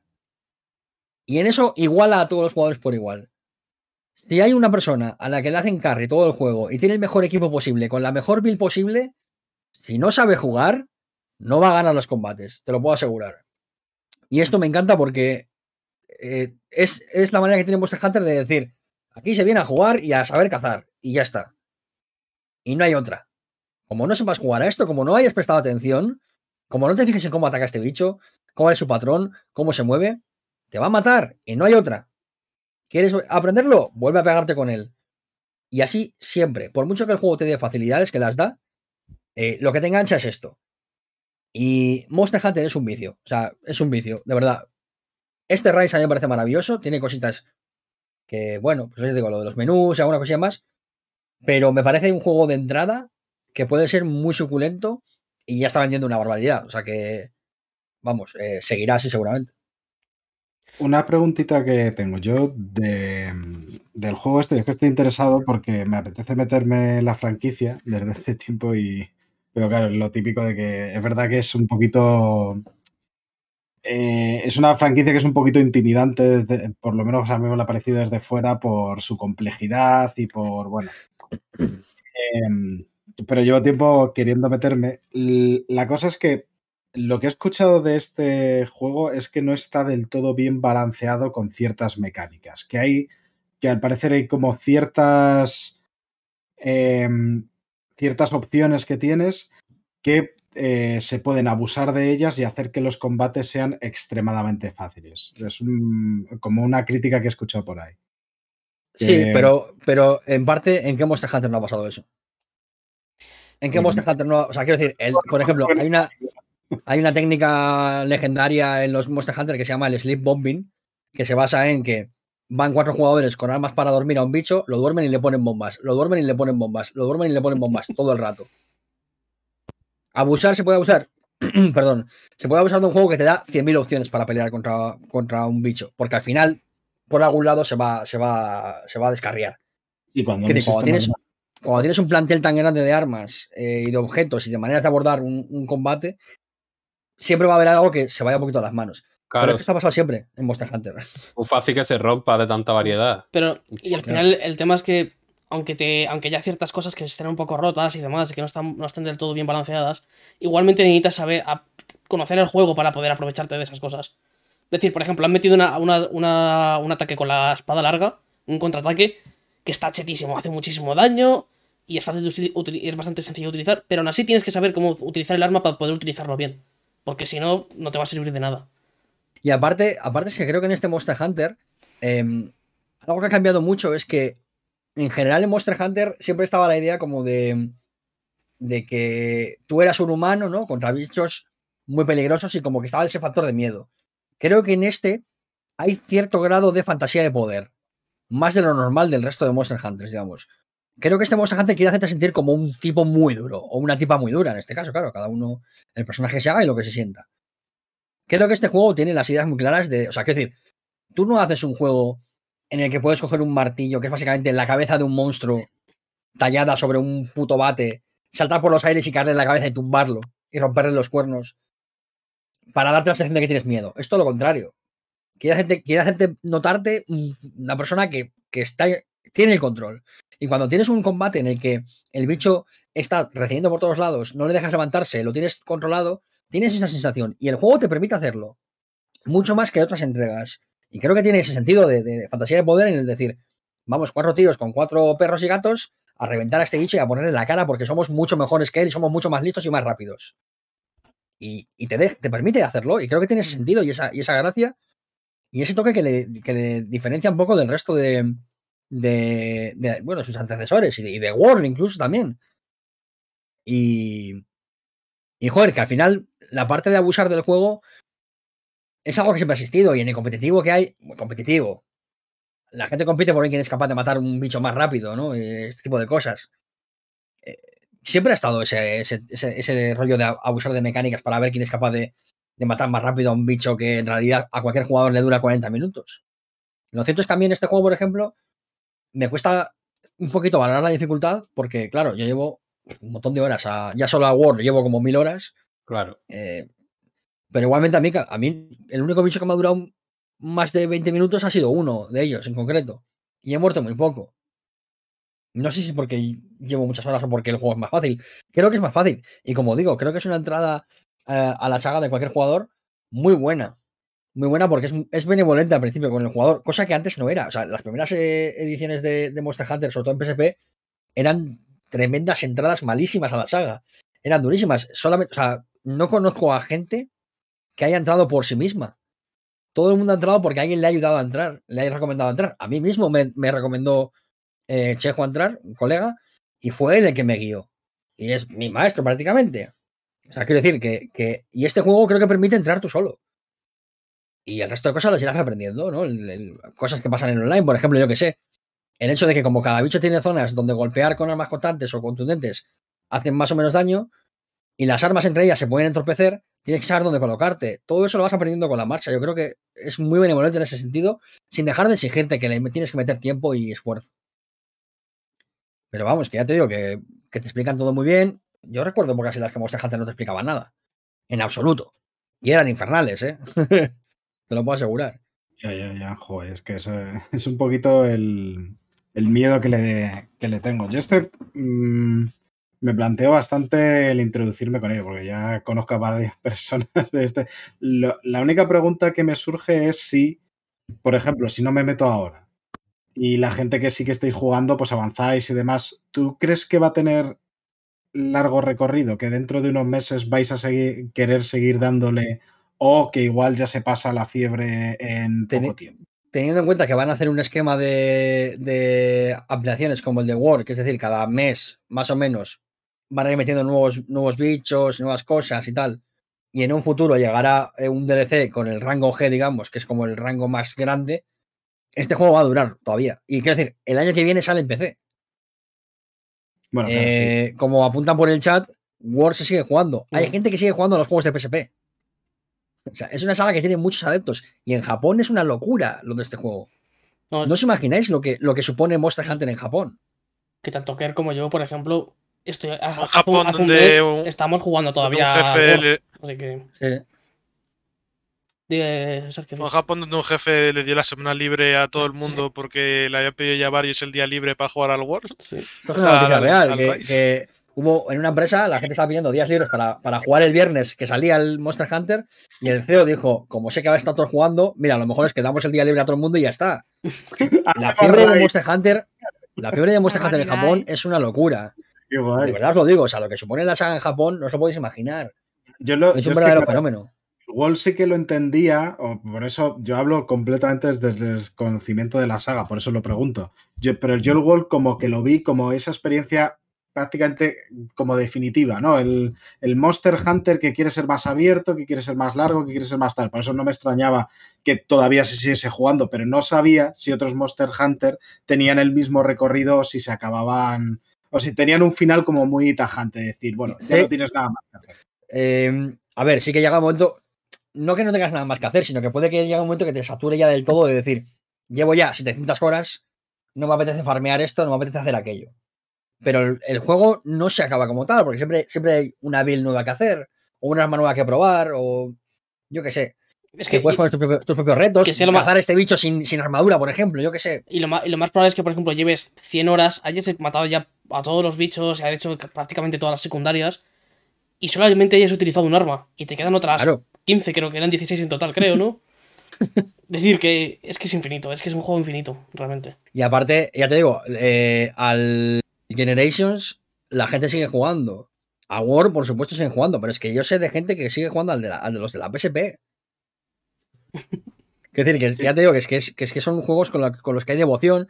Hay gente que se dedica únicamente a, a- en exclusiva al contenido de, de Monster Hunter. Yo que sé, tienes a gente como Arex, que se hacen vídeos y guías constantemente sobre builds y cosas nuevas y tal. Y gente que le mete una dedicación tremenda, porque es un juego que es que es, es muy profundo, tiene muchas cosas que ofrecer. Y ya te digo, es que es- te puedes jugar 100 horas con un solo arma y de repente decir, ahora voy a jugar con otra que es totalmente diferente. Y es casi otro juego nuevo. Y como juego de fondo, quiero decir, yo, eh, típico juego que compaginas con otros que a lo mejor dices, bueno, pues llevo uno más lineal o una, o una aventura este, pero como, como juego de simplemente echarle la partidita, ¿qué tal va? Yo creo que A mí me engancha mucho. A mí me engancha decir- mucho. Bueno, vale, ya, ya, pero ¿cómo lo verías de decir, "Oh, pues me apetece hacerme esto y ya dejarlo? Para- O es, de, es un juego que te requiere esta- decir, oye, Con esta entrega, de hecho, me parece, la- me parece que funciona muy bien para lo de la partidita rápida. Porque como es tan directo al final, eh, tardas nada. eh, tardas dos minutos en entrar a una misión y luego 10, 15, 20 como mucho minutos en terminarla. Entonces, para partida rápida, este creo que es el mejor que, que hay. En, al menos en el World, eh, podías tirarte fácilmente 40 minutos con una misión. Eso ya, pues, ojo, para partida rápida no entra tan bien. Pero este, eh, perfecto, porque es que es muy, muy directo. Eso, entrar en una misión, hacerla, es que es muy, muy rápido. Me lo estáis vendiendo muy bien, ¿eh? Cada- cada Solo que el problema lo que dice Kerr, que vas a hacer una misión y dices, bueno, venga, otra más que me falta, Eso- que me falta esta, coraza de rátalos para hacerme la armadura, no sé. Es que eso es lo que me gusta a mí. O sea, la cosa es que te permita hacer la partida rápida, pero otra cosa es que quieras hacerla. O sea, eso, eso es lo vas, a caer, vas a caer en el pozo, ya te digo yo, hasta el fondo, vamos. O sea, que el pozo sea la de, uy, mira, parece que no cubre mucho y luego resulta que te pones a bucear y pues... Pero tú decides bucear, no es porque caigas de una manera... ya solo en que decidas qué arma es la que quieres llevar como, como main, digamos, como principal, ya vas a estar un ratito. Entonces, eh, claro.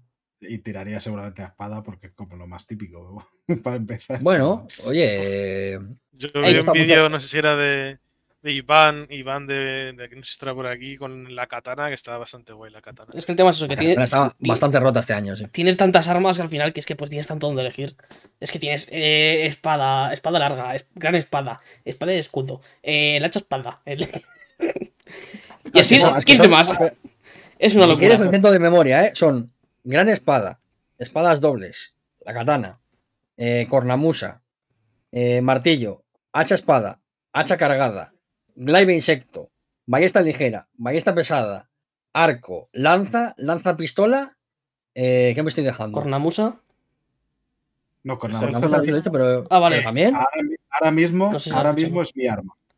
O sea, porque me recuerda tanto a Carcamusa, que es un plato muy típico de Toledo que me encanta, Carcamusa. que ahora mismo tengo que jugar con ese arma. O sea, me da igual lo que sea. Esa como si eso- como- ¿Esa es la de La tocar cornamusa- algo de eso? La cornamusa es básicamente una gaita gigante con la que pegar a monstruos. Mientras ya- canciones. mi arma, es mi maravilla. tengo que llevar la Carcamusa. sea como sea, por mi tierra tengo que llevar la Carcamusa. Ah, por cierto, eh, otra cosa que está muy guay del juego es la verticalidad, la verticalidad de los mapas. Sí, justo lo iba a- Es lo iba a maravilloso. decir ahora. Los mapas son- este, en este juego son una barbaridad. No tiene ningún sentido cómo están hechos. Y además, Todo para favorecer el movimiento, el, el movimiento al final que sea tan, tan loco, que es maravilloso. exacto, es que es, tienes sumando eso, la verticalidad que tienen los mapas, los pasadizos secretos que tiene por todas partes y demás. A eso le sumas lo del gordóptero y la movilidad que te da. Y es que es una demencia, es una demencia. Está, es increíble. Dale caña, Mario, las hazme caso. No te vas a arrepentir, ¿eh? Bueno, a lo mejor sí, pero. Pero, pero. pero en otro sentido. No, te, no se va a decir, ay Dios mío, ¿qué he hecho? cierren la Nintendo eShop, pues vamos a ir continuando. No es, una, no es una pregunta sobre este juego en concreto, pero la, ¿qué preferís? ¿El sistema de este o del World? Que había que currarse más el encontrar al monstruo y seguirle y todo el rollo. Es que no. Es como decir, ¿qué prefieres? ¿A tu hijo mayor o a tu hijo pequeño? Yo tengo una, Tienen cosas diferentes. tengo una respuesta clara que a la vez no es clara.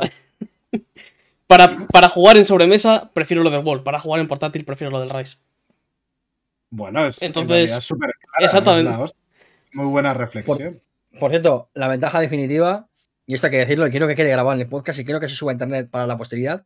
La ventaja definitiva de Rise sobre cualquier otro juego que pueda haber ahora mismo de Monster Hunter eh, en esta generación es que estás jugando a Monster Rise en el dock, te entran ganas de cagar, sacas la Switch, te vas a cagar y sigues cazando. Y esto es la mayor ventaja que existe en los videojuegos.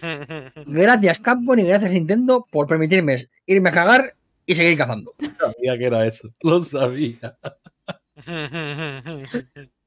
Tenía toda la pinta. cagado. Hostia. No, hombre, la- en realidad esa es la ventaja de la Switch, que prácticamente cualquier puedes salvar y hurle mientras estás ahí plantando el pino. O sea, es lo bonito que tiene esa, esa cosa. Pero bueno, eso en teoría lo podía seguir haciendo en las de PSP, ¿no? Sí, pero no puedo enchufar. Bueno, sí, las puedo enchufar con el, con el, el cable este que venía y tal, pero no es lo mismo. Y además he dicho actual generación. La PSP Ah, bueno. de actual tiene poquito ya, la pobre. Hombre, ya la, están mat- la han matado, le han, pegado le han llevado ahí al callejón, le han pegado un tiro por la nuca, pues sí. No pasa nada. La emulación nos salvará a todos. Hoy que es domingo de resurrección, lo voy a cambiar a domingo de emulación. De remulación, sí. Domingo de emulación, ¿eh? Pues, había, eh, eh, para, este, para presentar hoy se me había ocurrido igual empezar con una homilía, pero al final me he venido abajo. La verdad. Queridos ¿Te has venido abajo? Seguro. Yo creo que no. Yo creo que al revés. ay, pues lo voy a intentar. Mi problema es lugar que, la claro, misa del gallo, la misa del pollo frito. a, mí, a mí mi problema es que este juego es en Switch. Y eso es un problema porque a mi habitación, que es donde tengo la consola, pues llega muy mal el wifi. Y entonces para jugar en... para jugar en online me, me va a traer por la calle de la amargura, porque. Joder, es que realmente no. es- es la- yo sigo sin entender por qué el dock no tiene una puta entrada de Ethernet, y lo sigo diciendo, este va a ser mi. Ya, O sea, yo sí, también me sigo preguntando por, yo también me sigo preguntando por qué la Switch no tiene Bluetooth. Pues no tiene. Por Nintendo. Joder, pues, Yo qué sé. Yo os puedo responder, Es os que- puedo responder a las dos. Os puedo responder a las dos. Porque no tiene internet. Porque si está enchufado por wifi, tú puedes sacar la consola sin que pierda conexión. Y no tiene Bluetooth porque si no, interfiere con los Joy-Con. Pero que la Lite no tiene Joy-Cons. Ya, pero los Joy-Con de la, de, la, de la Lite son los mismos, solo que hay una carcasa. Es, es el mismo Joy-Con.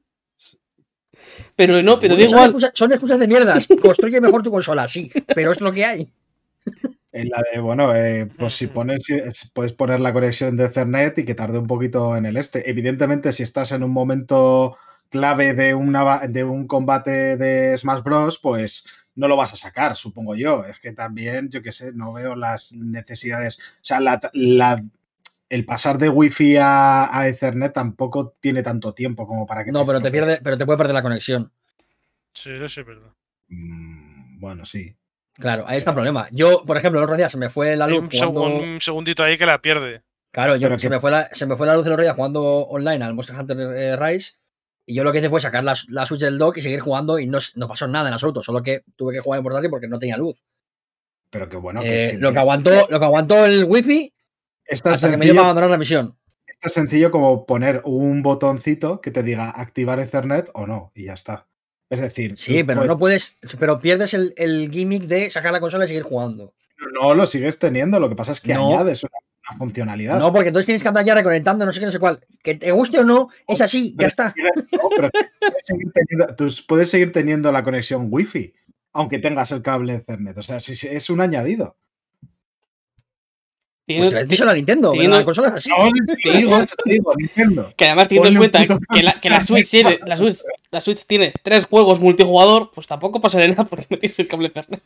Mira, ahí igual también. verdad. Si quieres jugar a uno, pues te jode. Yo solo te digo que si tuviese Ethernet tendrías que andar reconectando para una o la otra. O sea, Eso- ellos mismos se arrepentirán. es que para mí eso no es un problema porque yo suelo jugar casi siempre los juegos de la Ya. Switch. pero Eh, entonces no te puedo vender lo de mira cómo sacar la ficha y me la llevo, jaja. Yo Sí que puedes, no, no le pongas el Ethernet y ya está. igual, me, igual me estoy viniendo arriba, pero me suena que hay aparatitos que puedes enchufar al USB y te hace y sí, tiene sí, un sí. puerto de Ethernet. Sí, pero que no son oficiales. Que no, que no, que, que, beh, no te va a mejorar casi nada, en realidad. Ya se darán cuenta yo No, mismo. bueno, o sea, es otro tema. Lo del. Bluetooth sí que es para pegarles en la cabeza, ¿eh? decir, cabrones, construid bien los Joy-Con para que no te afecte el puto Bluetooth, claro. pero bueno. Eso te iba a decir, pues me suena el Play 4 y este tipo de consolas. puedes conectar varias cosas a la Claro, vez por perfectamente. Bluetooth y tal, y no hay ningún No problema. tiene ningún problema. Y en cualquier dispositivo, vamos a ver, es que es lo normal. Pero Es que- Ya, bueno, yo- pero llevándola a, las- a otras consolas, me refiero. Comparando Yo he con otras sufrido, consolas. yo he sufrido la interferencia de los Bluetooth, de, o sea, de los Bluetooth de los Joy-Con, eh, con cosas muy absurdas, ¿eh? Os lo puedo asegurar. O sea, según dónde colocaba la consola y dónde ponía los Joy-Con, flipas, ¿eh? O sea, de no funcionarme en los, los Joy-Con, en absoluto, de no pillar señal y estar a esta distancia de la consola. Solo porque estaba por el medio de la torre del ordenador, por ejemplo. Flipas, ¿eh? De verdad. O sea, son unos porculeros que no podéis ni imaginar. Eh, mal Nintendo, bien Monster Hunter Rise. Compraoslo, ya está. Ese es el resumen. Yo le voy a dar un tiento porque de todas maneras, aunque no lo juegue online, mm, eh, jugarlo en solitario también se puede perfectamente. Sí, ¿no? Sobra. Sin ningún problema. Además, de hecho, la- las misiones de la, de la aldea que son lo que, lo que hemos dicho que es así más tutorial, eso hay cada. Ese es un, para un solo jugador, esas no se pueden jugar multijugador. O sea, Y con eso tienes fácil 20 horas. Mm. Que ni tan mal. 15 horitas, 20 horitas, 15, sí. según el- lo que lleves, sí, más o menos, sí. Bueno, pues lo probaré, porque tengo ganas de meterme y a lo mejor es mi droga puente para luego un World o algo así, que ya sea más, más durilla. Pero bueno. Pues si os parece, vamos a ir ya cerrando todo esto, poniéndole un ribete y enviarlo a la, a la cinta de edición de Maxi. Y Ya es, ya es Gold del podcast, ¿no? ya es Gold. Tiene bugs porque sí. y eso necesitamos que haga el parche día 1, Raúl. Sí, Sí, eh, esto era 1.0, ahora falta el 1.1 del día de la- del day one. Eso es. Pues eh, nos vamos a ir despidiendo con esto. Eh, daros las gracias a, quien- a quienes nos habéis estado viendo aquí en directo, que ha sido un placer teneros, escuche- escucharos aquí por el chat. Eh, daros las gracias a vosotros, a Kerr, Pelusa, Raúl, eh, Sergio y George por acompañarme eh, y regalarnos con vuestra sabiduría también, evidentemente, a quienes nos estéis escuchando en podcast, que nunca nos olvidamos de vosotros. eh, y hacemos todo esto por vosotros nada más. Y simplemente emplazaros al siguiente programa que, que esperemos que podamos estar también todos, pero bueno, no se, no se puede prometer porque la vida es como es y, y estamos en situaciones complicadas, pero aquí estaremos siempre que podamos porque nos encanta, yo me lo paso estupendamente estar aquí charlando, hablando de cualquier mierda, desde, desde- desde el arte a por qué, por qué cazar mola, o sea, que parece que en un momento dado parece esto que eran las clases de box, por lo que sea. O sea, yo he habido un momento, se me ha ocurrido un chiste, pero me ha parecido un poco faltoso, pero lo voy a decir, que era un poquito, ha, ha habido un momento durante tu speech, Kerr, que me, ha- que me ha parecido que será Box Hunter Rise. Bueno, anuncio, el odio. an- anuncio mi dimisión de este podcast y además anuncio que tomaré acciones legales contra Mariolas. Y con este bonito mensaje nos vamos a ir despidiendo y es eso. Hasta la próxima. Adiós. Chao. Adiós. Adiós.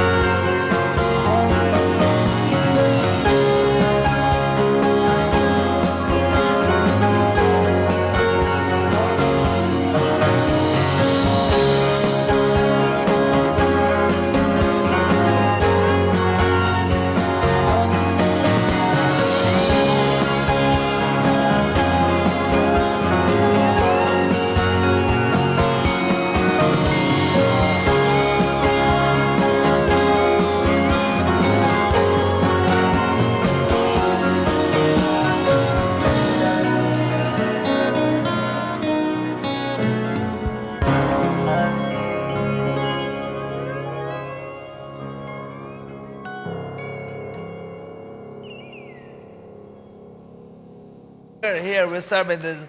Look, the Oscars should fuck themselves up. This is the shit. I'm telling you, this is this is the real shit.